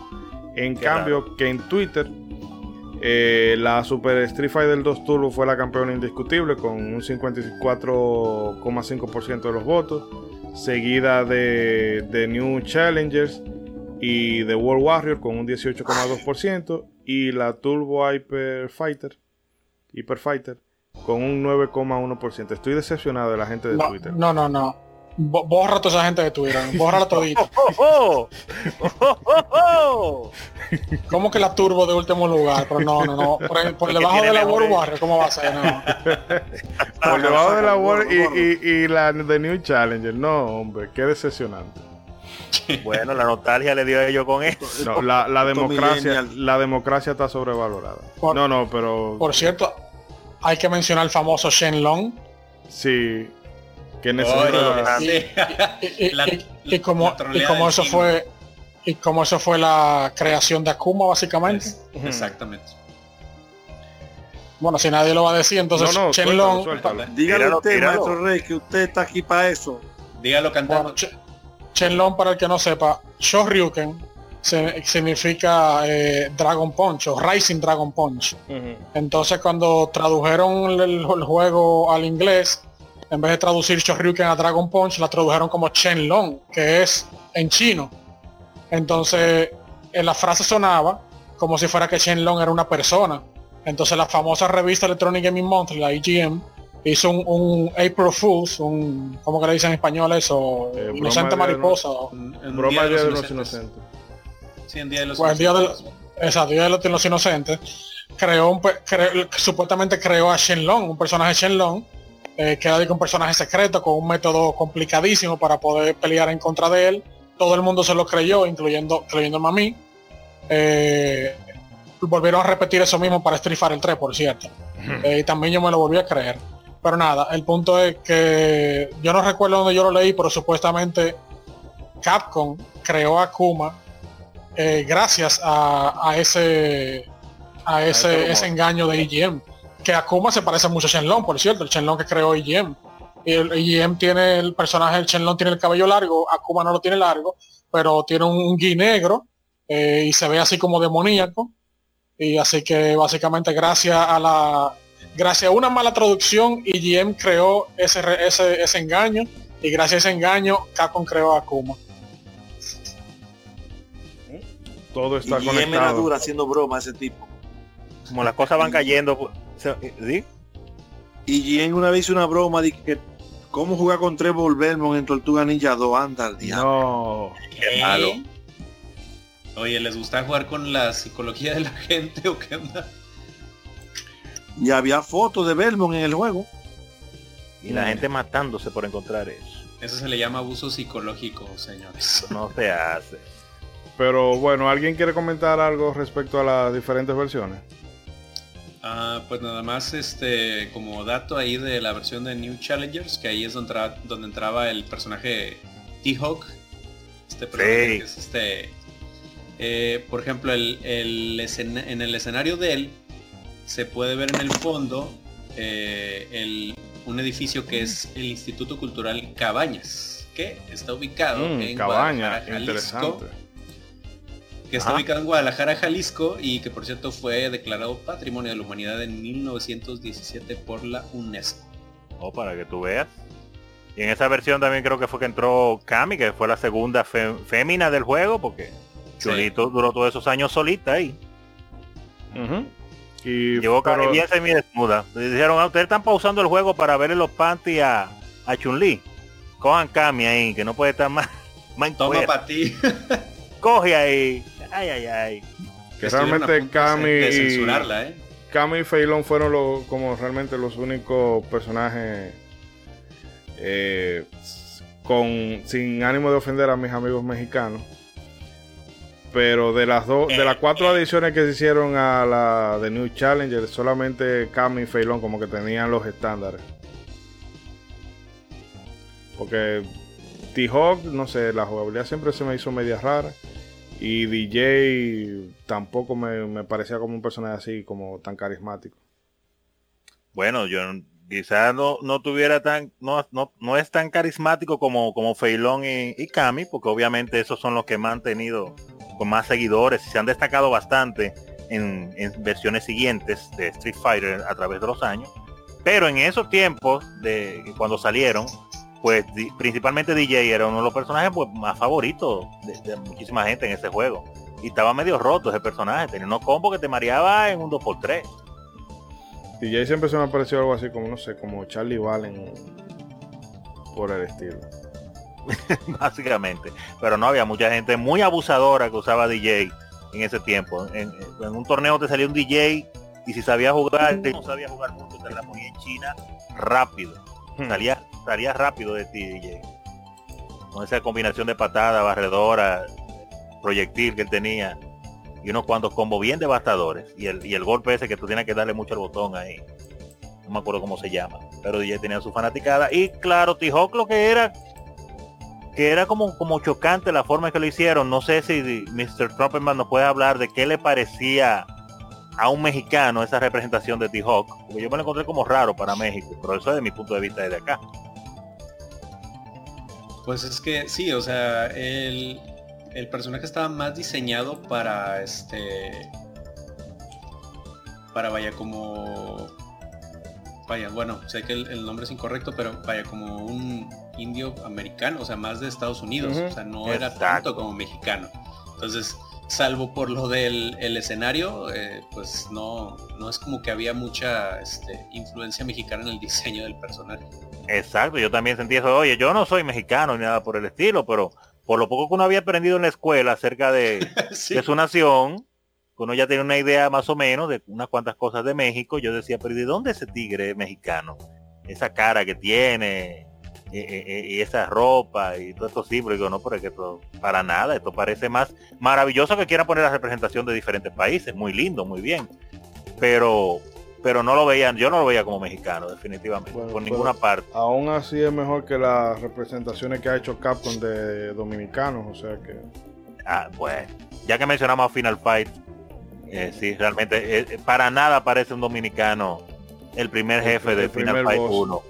¿Y cuál era el otro luchador que entonces lo ponen como si fuera el escenario entonces una jungla con unos monos y una vaina? Y aquí ni hay jungla ni hay monos. Aquí no hay animales de ese tipo, vayan para, para, para no sé Ah, dónde, ah, pero ah, aquí ah. ni mono ¿eh? Sí, otro juego de Capcom que es de pelea o de lucha libre. Lucha libre mezclado con pelea. Se llama Saturday Night Slam Masters. O creo que en la secuela. O creo que en la secuela que se llama eh, Muscle Bomber. Hay un personaje que se llama Rasta. Eh, obviamente basado en un Rastafarian. Rastafarian son gente de Jamaica. Pero el Sí. personaje supuestamente es dominicano. Y, el, y el, el- el stage, el mundo de él es una jungla. En este país no hay jungla, ni hay monos. Igual, Entonces darlo completamente ¿Cuál no, que igual ellos querían poner Jamaica y la bandera que agarraron, mira, ¿es esta o esta? Porque están pegadas una del otro. No tenían ni idea hecho. Ellos sabían que era una isla de por ese lado, Sí. Pero no tenían ni idea. Dios mío. Pero como en ese Bueno, tiempo las cosas se hacían diferentes. Sí, pero la eso no es nada. En la Resident Evil 2 creo que hay un, o la 1 o la 2, no recuerdo. hay una parte que hay una bandera y, la, y es la bandera de la República Dominicana. O sea, Raccoon City está en la República Dominicana. No. ¿En serio? Tengo que buscar Sí. esto. Oh my god. Pero no bueno. recuerdo si en la 2 o en la Oigan. 1. Pero bueno, en lo que ustedes van buscando, vamos Sí, sí. eh, ya a ir redondeando con un par de cositas. Vaya, vaya, vaya. Eh, que bueno, el, el impacto de Street Fighter 2 también se, se extendió al mercado de las consolas, como no podía ser de otra manera. Y The World Warrior fue una de las movidas exitosas de Nintendo, quien para la época se encontraba en plena guerra de consola con, con Sega. Y bueno, se aseguró la exclusividad de esta para el Super NES. Eh, incluso este fue el primer ca- cartucho de, de Super NES en tener 16 megas de capacidad. O sea que era tirando la casa por la ventana. Y bueno, eventualmente las versiones Turbo Hyper Fighting y la Super Street Fighter 2 llegarían al NES. En Sega, en cambio, eh, Sega tuvo que jalar aire hasta 1993 cuando llegara su primer port de, de Street Fighter 2. Y bueno, Capcom tenía pensado lanzar la versión Champion Edition, que hemos dicho que es la que permite escoger a dos personas el mismo personaje y jugar con los jefes. Pero como ya se sabía que la Turbo Hyper Fighting venía por ahí, Sega le dijo, no, no, no, aguántamela ahí y pónmela con todos los extras. Y bueno, es por esto que esta versión terminó llamándose Street Fighter 2 Special Champion Edition, que bien pudiera ser Street Fighter 2 Turbo de, de- de Sega. Y bueno, este Exacto. tiene un cartucho de 24 megas. Oh, Dios mío, cuánto power. Poderoso. Y luego Las- también eh, Sega vería, aparte de esta, la Super Street Fighter 2. eh, bueno, eh, un port ya de, de manera eh, directa. Exacto. Sí, la Champion Edition de Sega, la Special Champion Edition de Sega, eso es la Turbo, pero que Ujú. no se llama Turbo. Sí. Porque tiene los dos modos, igual, igual que la Turbo de Super Nintendo, que con el modo normal, esa es la Champion Edition. Y de hecho, eh, tú puedes, en la de C- en la de Genesis o Mega Drive, eh, tú tienes la, la opción desde un principio de aumentar eh, las estrellas en la velocidad. Que en Super Nintendo había que hacer un truco. Ok, Para que sí. tú veas. Pero eso fue básicamente como la... Mira, para que tú no digas que te, te ha tenido que aguantar dos años, pero mira, te vamos a dar un cariñito para que no, no digas.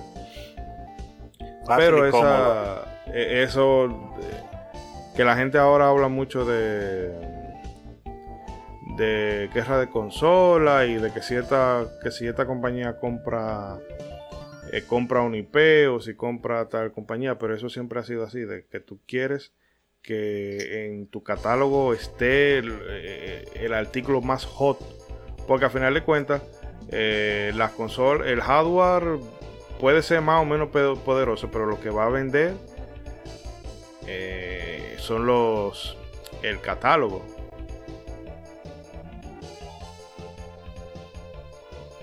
Claro. Entonces, Claro, claro, obviamente. Es que se ha demostrado que los juegos son los que hablan.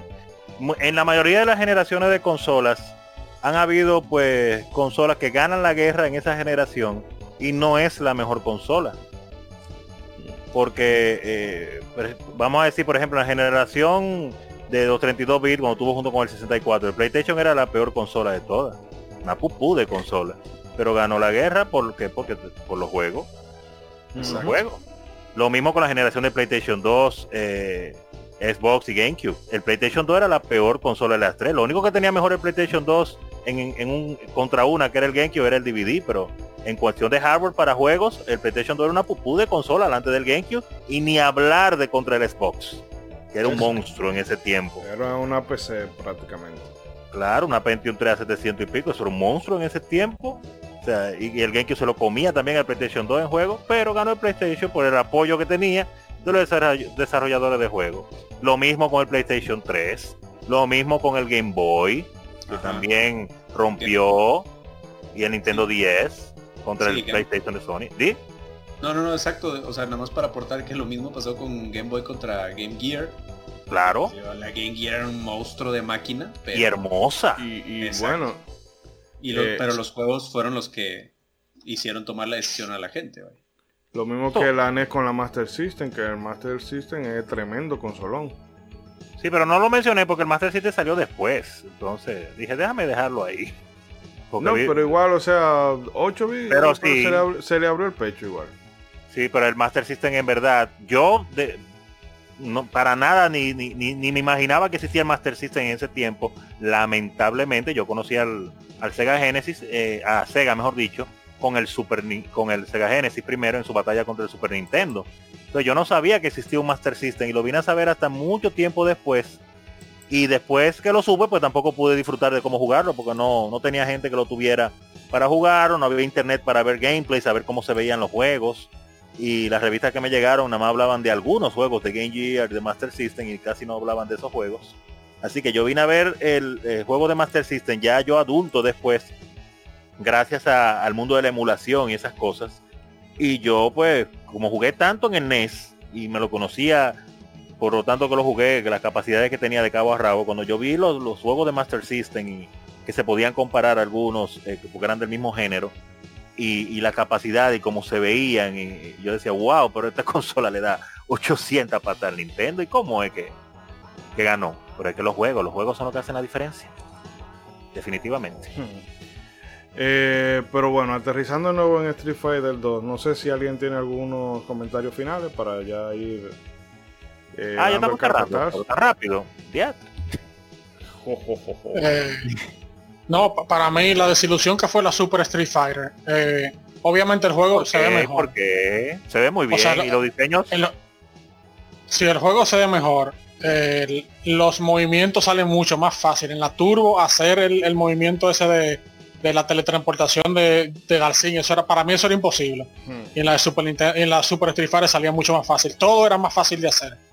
Pero dos cosas. Primero que todo, los sonidos horripilantes, horribles. Ese anunciador era horrible, de verdad. Y los, los mismos, los mismos sonidos de cuando tú dabas los golpes se sonaban demasiado suaves, demás.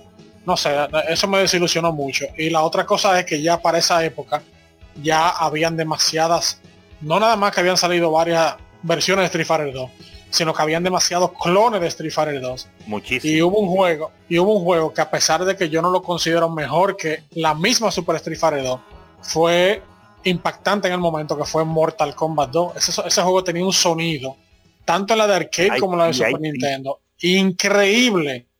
Y obviamente los gráficos, al ser realistas en ese entonces, eran más, más atractivos. Street Fighter 2 se veía dibujada, muñequitos, lo, lo mismo que tú tienes ya jugando por 5 años. Un par de años Mortal- jugando. Sí, Mortal Kombat 2 se veía fresca. Pero ojo, yo no yo considero Super Street Fighter 2 en gameplay mejor juego que Mortal Kombat 2. Pero ya Super Street Fighter 2 ya sentía que yo estaba jugando lo mismo y los sonidos para mí que son muy importantes. Eso era horripilante. No, realmente los sonidos de Mortal Kombat de la 2 en adelante, principalmente en esa época, la 2 y luego la 3, eran una cosa que, bueno, yo personalmente, cuando iba, por ejemplo, a las salas de tragamonedas a jugar, y, yo iba y jugaba y me disfrutaba mi juego jugando, y después cuando se, me acababa la cosa, yo me quedaba a veces un rato escuchando los sonidos, eh, porque obviamente el arcade, el tragamonedas tenía unas bocinas pues más poderosas y- y bien afinadas con esos sonidos del arcade, mejores que lo de las consolas, las versiones de cas- caseras.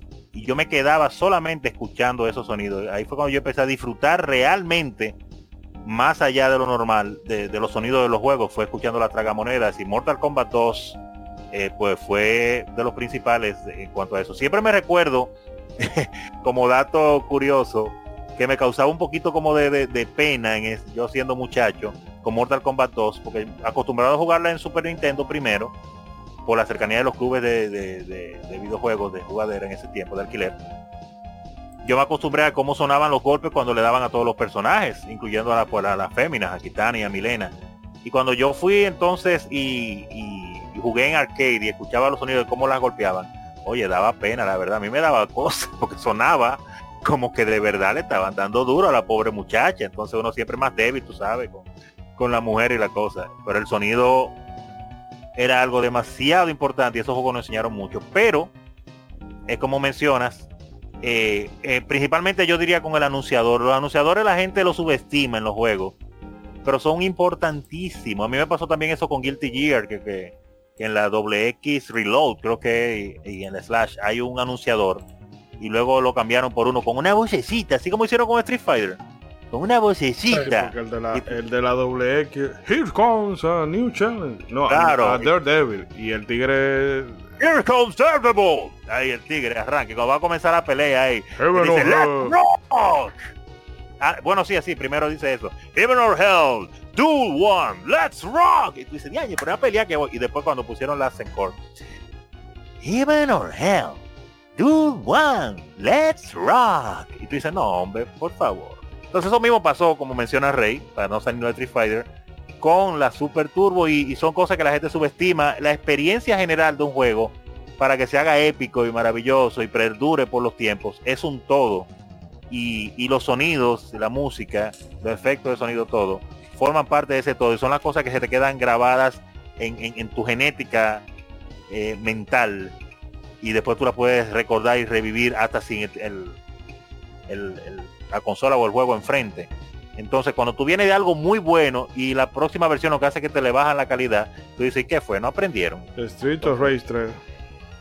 Eh, bueno, cosas como esa, pero caramba. Pero tiene su público Street of Rage 3, así que amén. Pero con la Super Turbo debo reconocer sí que ahí hubo, ahí hubo fallos realmente. Me encantaba porque ahí pues, eh, eh, metieron do- dos personajes que yo lo usé mucho, como ustedes mencionaron hace un rato, que fue Peilón y Kami.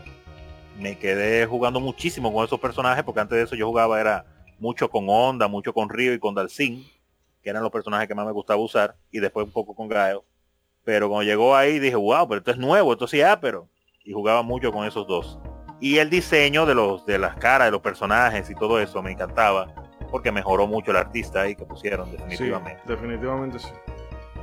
Yo no creo que sea tanto de, del artista, sino de la de la tecnología, porque es que en Capcom ellos dibujaban, cada, ellos dibujaban en la PC y cada tecla era, estaba asignada como a un, a un color y bueno, era complicadísimo dibujar ahí. rudimentario, rudimentario ahí. Porque si usted ve el arte de la de la World Warrior, el, el artwork de ese juego, bastante chulo. Pero traducirlo al juego ya era otra cosa. Yo creo que más que que otra cosa fue eso de eh, que la tecnología permitió que el arte se reflejara como un poquito más, más fiel. Bueno, lo más seguro, pero de verdad que se veía pues, aperísimo, aperísimo. Recuerdo que antes de ver el juego, obviamente, las reportajes en las revistas en ese tiempo, cuando vinieron con esos diseños que te lo pusieron en la revista, yo, wow, yo me acuerdo que yo le iba a la fotocopiadora y cuando no, cuando a una revista salía con un gráfico que yo no tenía, iba y le tiraba copia, aunque fuera blanco y negro, solamente para tener esas imágenes. Y decía, wow, y así que viene ese juego. Pero eso es increíble. Increíble. Después, claro, salió la versión de, Super Nintendo. Y, eso ayudó mucho también. Pero, pero épico, épico Street Fighter definitivamente. O sea, se vivió demasiado, se gastaron mucho control y se rompieron también. y prácticamente, ¿quién yo, yo diría que, que, que- que el género de competencia local así eh, se, se- hizo más gracias a, Street Fighter. Por lo que estaba diciendo hace un rato, de que era, era algo más rápido los juegos de peleas. Habían competencias de otro tipo de juegos antes, pero era muy difícil tú hacer un torneo de que de Pac-Man, de que todo lo que se sienten acabar Pac-Man. Tú no puedes sacar tre- 20 arcades y, y poner a, a 20 gente a jugar. Y tardaba demasiado tiempo. Entonces, el- los juegos de pelea, al ser más rápidos, las competencias, las batallas, digo yo que crearon ese espíritu de competencia que fuera más fácil de hacer en cualquier parte, con mucha gente y pues, qué sé yo. Quién sabe si eso es lo que ha traído los eSports ahora ya en los tiempos modernos, como hemos visto con, el caso principalmente de Street Fighter, que inclusive la, final del famoso Capcom Pro Tour, la final del torneo anual que está haciendo Street Fighter y Capcom desde hace varios años, iba a ser acá en República Dominicana, pero lamentablemente por el COVID-19 no se pudo. Ya, ya. No haciendo cocote con eso. Pero nada, hay que Y- seguir para adelante. ¿Y César por allá? Mm, Bueno, pues nada más como apuntes o curiosidades Claro. finales. Este, ahí eh, en el tiempo que salió The New Challengers, Eh, este juego se vendió en un bundle o en un combo con la Super Nintendo también. Y durante ese tiempo, en la revista Club Nintendo, en la mexicana, yo no, no sé si pasaba lo mismo en la, en la de Sudamérica, Lo más seguro. pero había una publicidad en la que se promocionaba este bundle o combo, en la que encima de la caja del Super Nintendo que te incluía el New Challengers, estaban posando Fei Long y por la magia de la fotoedición estaba el buen Gur Rodríguez, eh, Vega y Ken. Y además esa Wow. página este, tenía un comentario de Gur Rodríguez y tenía su autógrafo ahí digitalizado. Entonces es una curiosidad y muy buena que ahí lo vamos a estar poniendo en el Twitter. Y Sí, eh, otra... Sigan el Twitter de modo 7, sigan el Twitter de modo 7. Sí, Arroba modo si 7 no- pod. Si no, no se van a enterar de este tipo de cosas, así que les conviene. Y eh, otra es que en la versión arcade eh, había ahí un truquillo que si eh, se ponía el famoso código Konami durante el modo demo con el con los controles del jugador 2, que pues es el famoso arriba, arriba, abajo, abajo, izquierda, derecha, izquierda, derecha, golpe, medio, golpe fuerte, Famosísimo. esto exacto. Esto hacía aparecer una serie de dígitos en la pantalla y lo que arrojaban eran los datos del número de monedas restantes en los en la máquina o en los slots. Oh. Y eh, también decía la cantidad de veces que había sido usado un personaje. Entonces, esto era más para ayudarle a los desarrolladores de Capcom a medir la popularidad de cada luchador. muy inteligente de su parte para porque no había una manera en línea de moni- monitorear el asunto así Exacto. que, Sí. No es como ahora que ahora todo tiene una conexión a internet el internet ha cambiado el mundo. Sí, claro, que, que, que ibas a soñar con el USB o el wireless en estas épocas. se imagina a todos los, los jefes de programación y toda esa gente caminando por los arcades del Japón ahí la sala de juegos a meter ese código. Déjame ver cómo va el asunto pero esta semana eh, se está jugando mucho con con Dalsin déjame meterle un update y ponerlo y ahí estaban todas las versiones que ajá. Lo perdí un poco. Ah, no, decía eso mismo que que el asunto de, qué interesante sería eso, los programadores del juego andando por las diferentes salas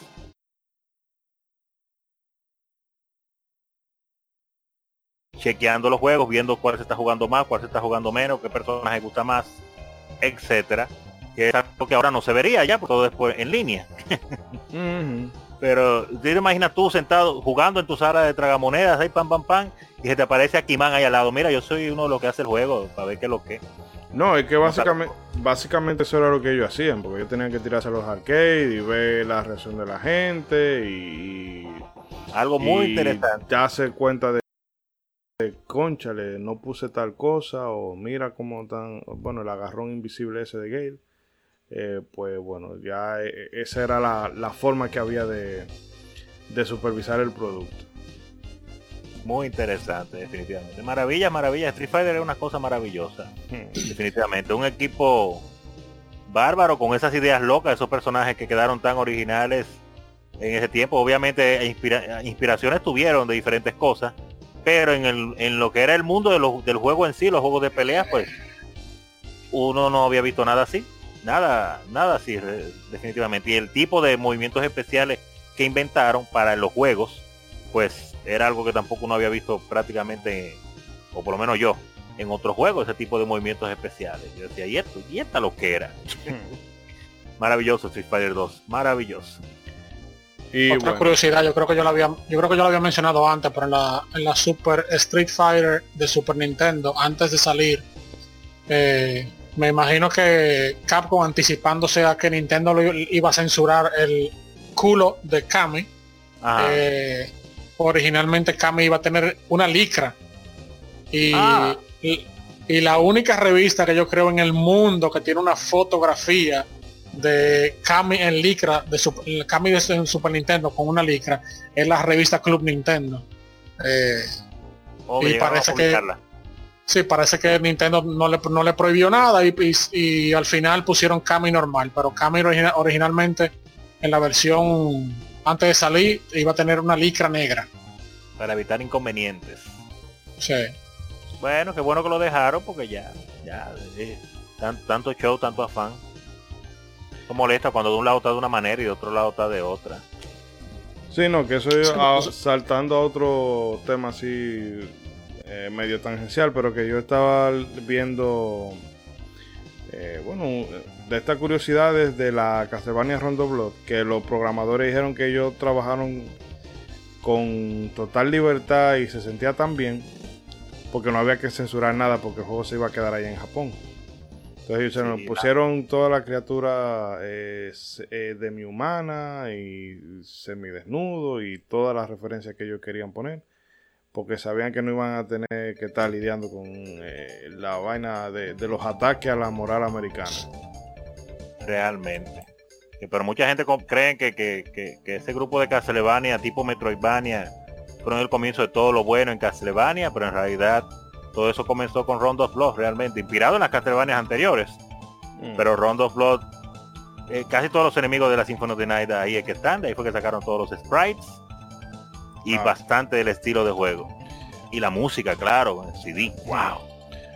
Pero bueno, de la Rondo Blood eso hablaremos algún día eh, en el futuro, esperamos que, que no muy lejano. Eh, pero nada, queridos amigos, muchas gracias por la, por la escucha hasta ahora. No se muevan, que todavía venimos con la despedida. Pero recuerden, si no lo han hecho, eh, suscríbanse, denle, denle like. Por cada like será un sonido boom. Le, le, hemos dado duro con lo del like hoy, pero lo que pasa es que uno se pone a sacar cuenta de la cantidad de personas que escuchan el podcast y la poca gente que da like. Y uno dice, ¿y por qué? ¿Por qué no le dan like, señor? Es un experimento que estamos haciendo. Denle like para ver. Sí, no, no, pero para que se dejen sentir de que están, de que están por ahí. Eh, pero bueno, vamos a hacer un corte y venimos con la despedida. Hasta, hasta allá mismo. Sí.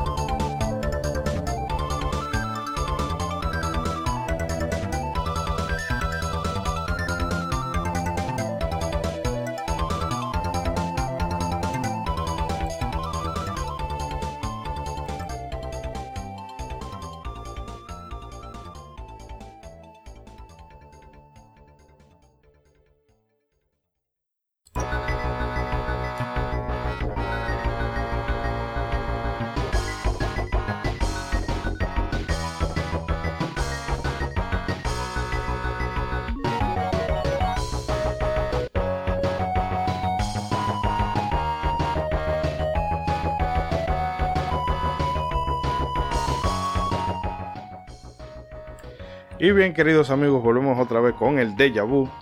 Y bueno, finalmente hemos llegado a la triste despedida. Pero bueno, hemos hablado ya por un buen, buen par de horas. Y aún así se nos han quedado unas cuantas cositas por abordar respecto a este, este magnífico, grandioso juego. Pero mm, iremos soltando algunas cositas por las redes sociales porque que realmente es tanto lo que se puede decir pero la noche ya, ya, la noche es joven, pero ya yo estoy viejo. Ronzo. está viejo, sí. está despida, despida por acá. Tiene una hora durmiendo, si no lo dice. Desde que dan las 11 de la noche ya al grito. después que usted pasa de cierta edad. Sí, sí, sí, Siga con esa excusa, siga con esa excusa. Río tiene como 70 años y está todavía tirando Hadouken y Shoryuken igualito. Sí, porque Ryu nació como... El juego no decía que nació como en los 60. Sí, se está rejuveneciendo. Con cada entrega lo rejuvenecen más.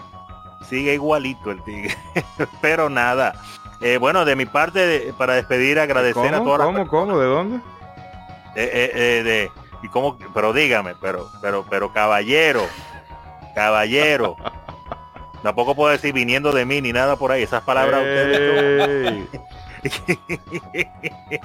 Me voy a despedir. Déjalo despedirse, hombre, chihuahua. Oye. No me, no me quiere dejar ir. Para no decir otra cosa. Pero amén. Eh, no, no, agradecer a todas las personas que nos han escuchado el día de hoy. Eh, como siempre, un programa que uno se divierte bastante y hacemos lo más orgánico posible eh, para el disfrute de ustedes y nosotros lo disfrutamos bastante también. Y qué más que recordar a esta saga icónica de videojuegos este juego principalmente que, dio prácticamente inicio a todo lo que conocemos como juegos de pelea en general y que, bueno, como ya mencionamos, creó inclusive muchísimas de las técnicas y, estilos que perduran hasta el día de hoy. toda una maravilla definitivamente Street Fighter 2 de un equipo singular de personas que lo crearon. Tenía que ser un equipo singular para un juego único también igual. Así es que espero que hayan disfrutado, que hayan aprendido, que le hayan dado like y, nos vemos en la próxima. Y Se la paso ahí la pelota a, a Mr. Trumpetman. La recibo y la bajo de Petcher. Yeah. Eh, eh, bueno, nada más, eh, muchísimas gracias a todos los que nos acompañaron hasta el final del programa. De verdad, les agradecemos mucho eh, el que nos escuchen, que compartan estos momentos con nosotros porque disfrutamos bastante hacer el programa y platicar sobre todo de un juego tan emblemático porque hay que reconocer que hay un antes y un después de Street Fighter. No nada más en el género de pelea, en la industria de los videojuegos en general marcó eh, toda una pauta para la industria. Eh, la verdad es que la labor que hicieron los desarrolladores con Street Fighter 2 es titánica, es este de verdad de elogio, porque es cierto que a veces lo más difícil es dar el primer paso, hay que atreverse a dar el primer paso, pero en este caso también se comprueba que hay que tener mucho cuidado para dar el segundo. Y la verdad es que Sí. esta gente se anotó un home run con el segundo Street Fighter, donde se superaron, no en un 100%, en un 200%, casi creo. Y en cada versión lograron mejorar mucho, eh, retroalimentándose de, de la gente y de lo que pasaba alrededor de la industria, porque eh, a veces pasa que hay desarrolladores muy orgullosos que por más que la industria les esté diciendo y pidiendo, o bueno, que la gente les esté diciendo y pidiendo, ellos se amachan y dicen, no, mi juego y mi visión es así, no. Ya, ¿Qué pasa con Kojima? ¿Qué pasa con Kojima? Eh, Ese es arena de otro costal. este, pero vaya, supieron este, aplicar todo eso muy bien a, a todo lo que este, ne- la gente les estaba solicitando. Y la verdad es que es, para mí me sorprende mucho que en esos tiempos en los que los videojuegos todavía era- era algo pues que no toda la gente este, estaba ahí metida o que a veces era como que, ah, te gustan los videojuegos, este, pues eres el rarito ahí de allá. Sí. Realmente fue uno de los primeros juegos en, en provocar un gusto general. O sea, que gente que para nada, como lo mencioné eh, antes, gente que para nada estaba en el mundo del videojuego, sabía que era Street Fighter, lo había jugado y hasta le gustaba. Entonces, causar eso, eh, sobre todo en esos años, no es cualquier cosa. Así que, pues la verdad, muchas gracias. Ha sido un gusto platicar de este gran juego. Y una vez más, ya mencionamos que, hay que, que tienen que darle like. Este, ya mencioné que hay que darle like, así que denos like ahí por ahí. No, la- ya hablando en serio, muchísimas gracias por, por acompañarnos en, en este episodio. Y Rey, eh, ¿Está des- despierto? despedida. Sí, sí, sí, no es que las alturas de- del arroz con, con la carne y todo aquello no, no lo tiene KO. No se dejen engañar de todas esas despedidas. Este episodio ha sido una desilusión porque no se ha hablado del mejor juego de Street Fighter. ¿Cuál? Claro, Street Fighter Street- The Movie. No, Con Exactamente. porque el- no... Es que este, Con el especial de Zaguada que eh, lo no, por favor. todo ahí tu, tu, tu, tu, con el No, porque pechazo. estamos hablando de Street Fighter 2, de Street Fighter 2. No lo dañen.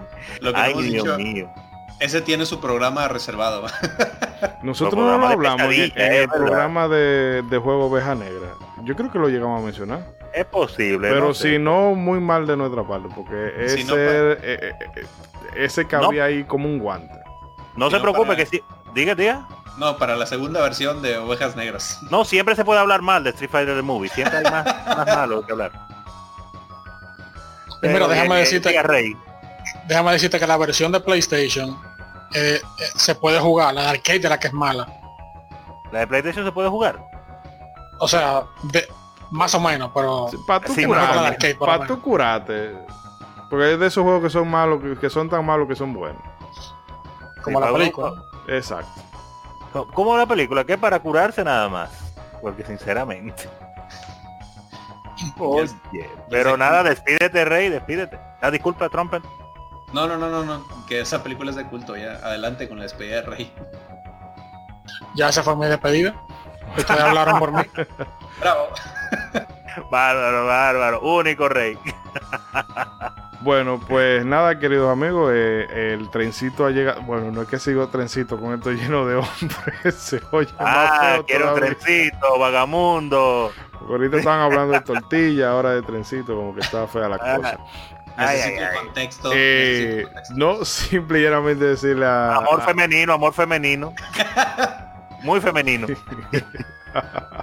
Tú ves como tú juegas piedra, papel o tijera, pero Ah, solamente caray. con tijera. Tijera y tijera. Vean, como recomendación final, vean High School Girl. A los fans de Street Fighter les va a gustar mucho. Si no Sí, visto, High School Girl, la serie Netflix. por favor. Está muy muy bueno ese anime. Y Sí, por sí. cierto, que hablando de, ya hemos hablado bastante de cosas malas de Street Fighter, como la, la película de, de- con Van Damme, de la serie animada Yankee y del juego de pelea malo, pero eh, a quien no haya visto eh, el anime de Street Fighter 2 Victory, yo lo recomiendo mucho. Son 20 y pico, 22 capítulos algo así. Y realmente para hacer un producto licenciado, que se, o sea, se basa en, una, en un videojuego, no es simple y llanamente querer eh, explotar la franquicia sin más, sino que realmente la, la historia y todo lo que cuenta, siendo el producto que es, está bastante bueno. Eh, lo digo ya para compensar un poco de toda la eh, de todos los clavos que hemos hablado previo. Sí. Pero en fin. Eh, nada, agradecerle a todos que se hayan pasado por aquí nuevamente. Agradecemos la suscripción porque yo sé que todos se han suscrito. ¿verdad? Yo sé que todos ustedes que siguen tanto podcast diversos se han dado cuenta de que no tienen a negros en su, en su catálogo. Pues entonces, vamos, aumenten su cuota, su cuota de diversidad siguiéndonos a nosotros. Así que, sin más, les recuerdo que hagan bien y no miren a quién. Hasta la próxima, amigos. ¡Sonido! ¡Boom! Uh, oh, uh, oh, uh, oh. Sin panty. Yo la escuchaba y que ta, ta, bro. Nada, matar el sonido de ese tipo. Pero divertido. Sí es cierto lo que mencionaban, el, el poner pausa en el juego. Pam, pam, ah, ah, ah. Uh, uh, oh. Está Si te quedas así de what the fuck. Yo solo quería ponerle pausa al juego, ¿qué onda? porque eso que uno lo veía en otro juego, que tú poniendo pausa te pusieran tanto sonido. Eso no era normal. ¡Vamos! ¡Sonido boom! ¡Sonido boom! ¡Sonido boom!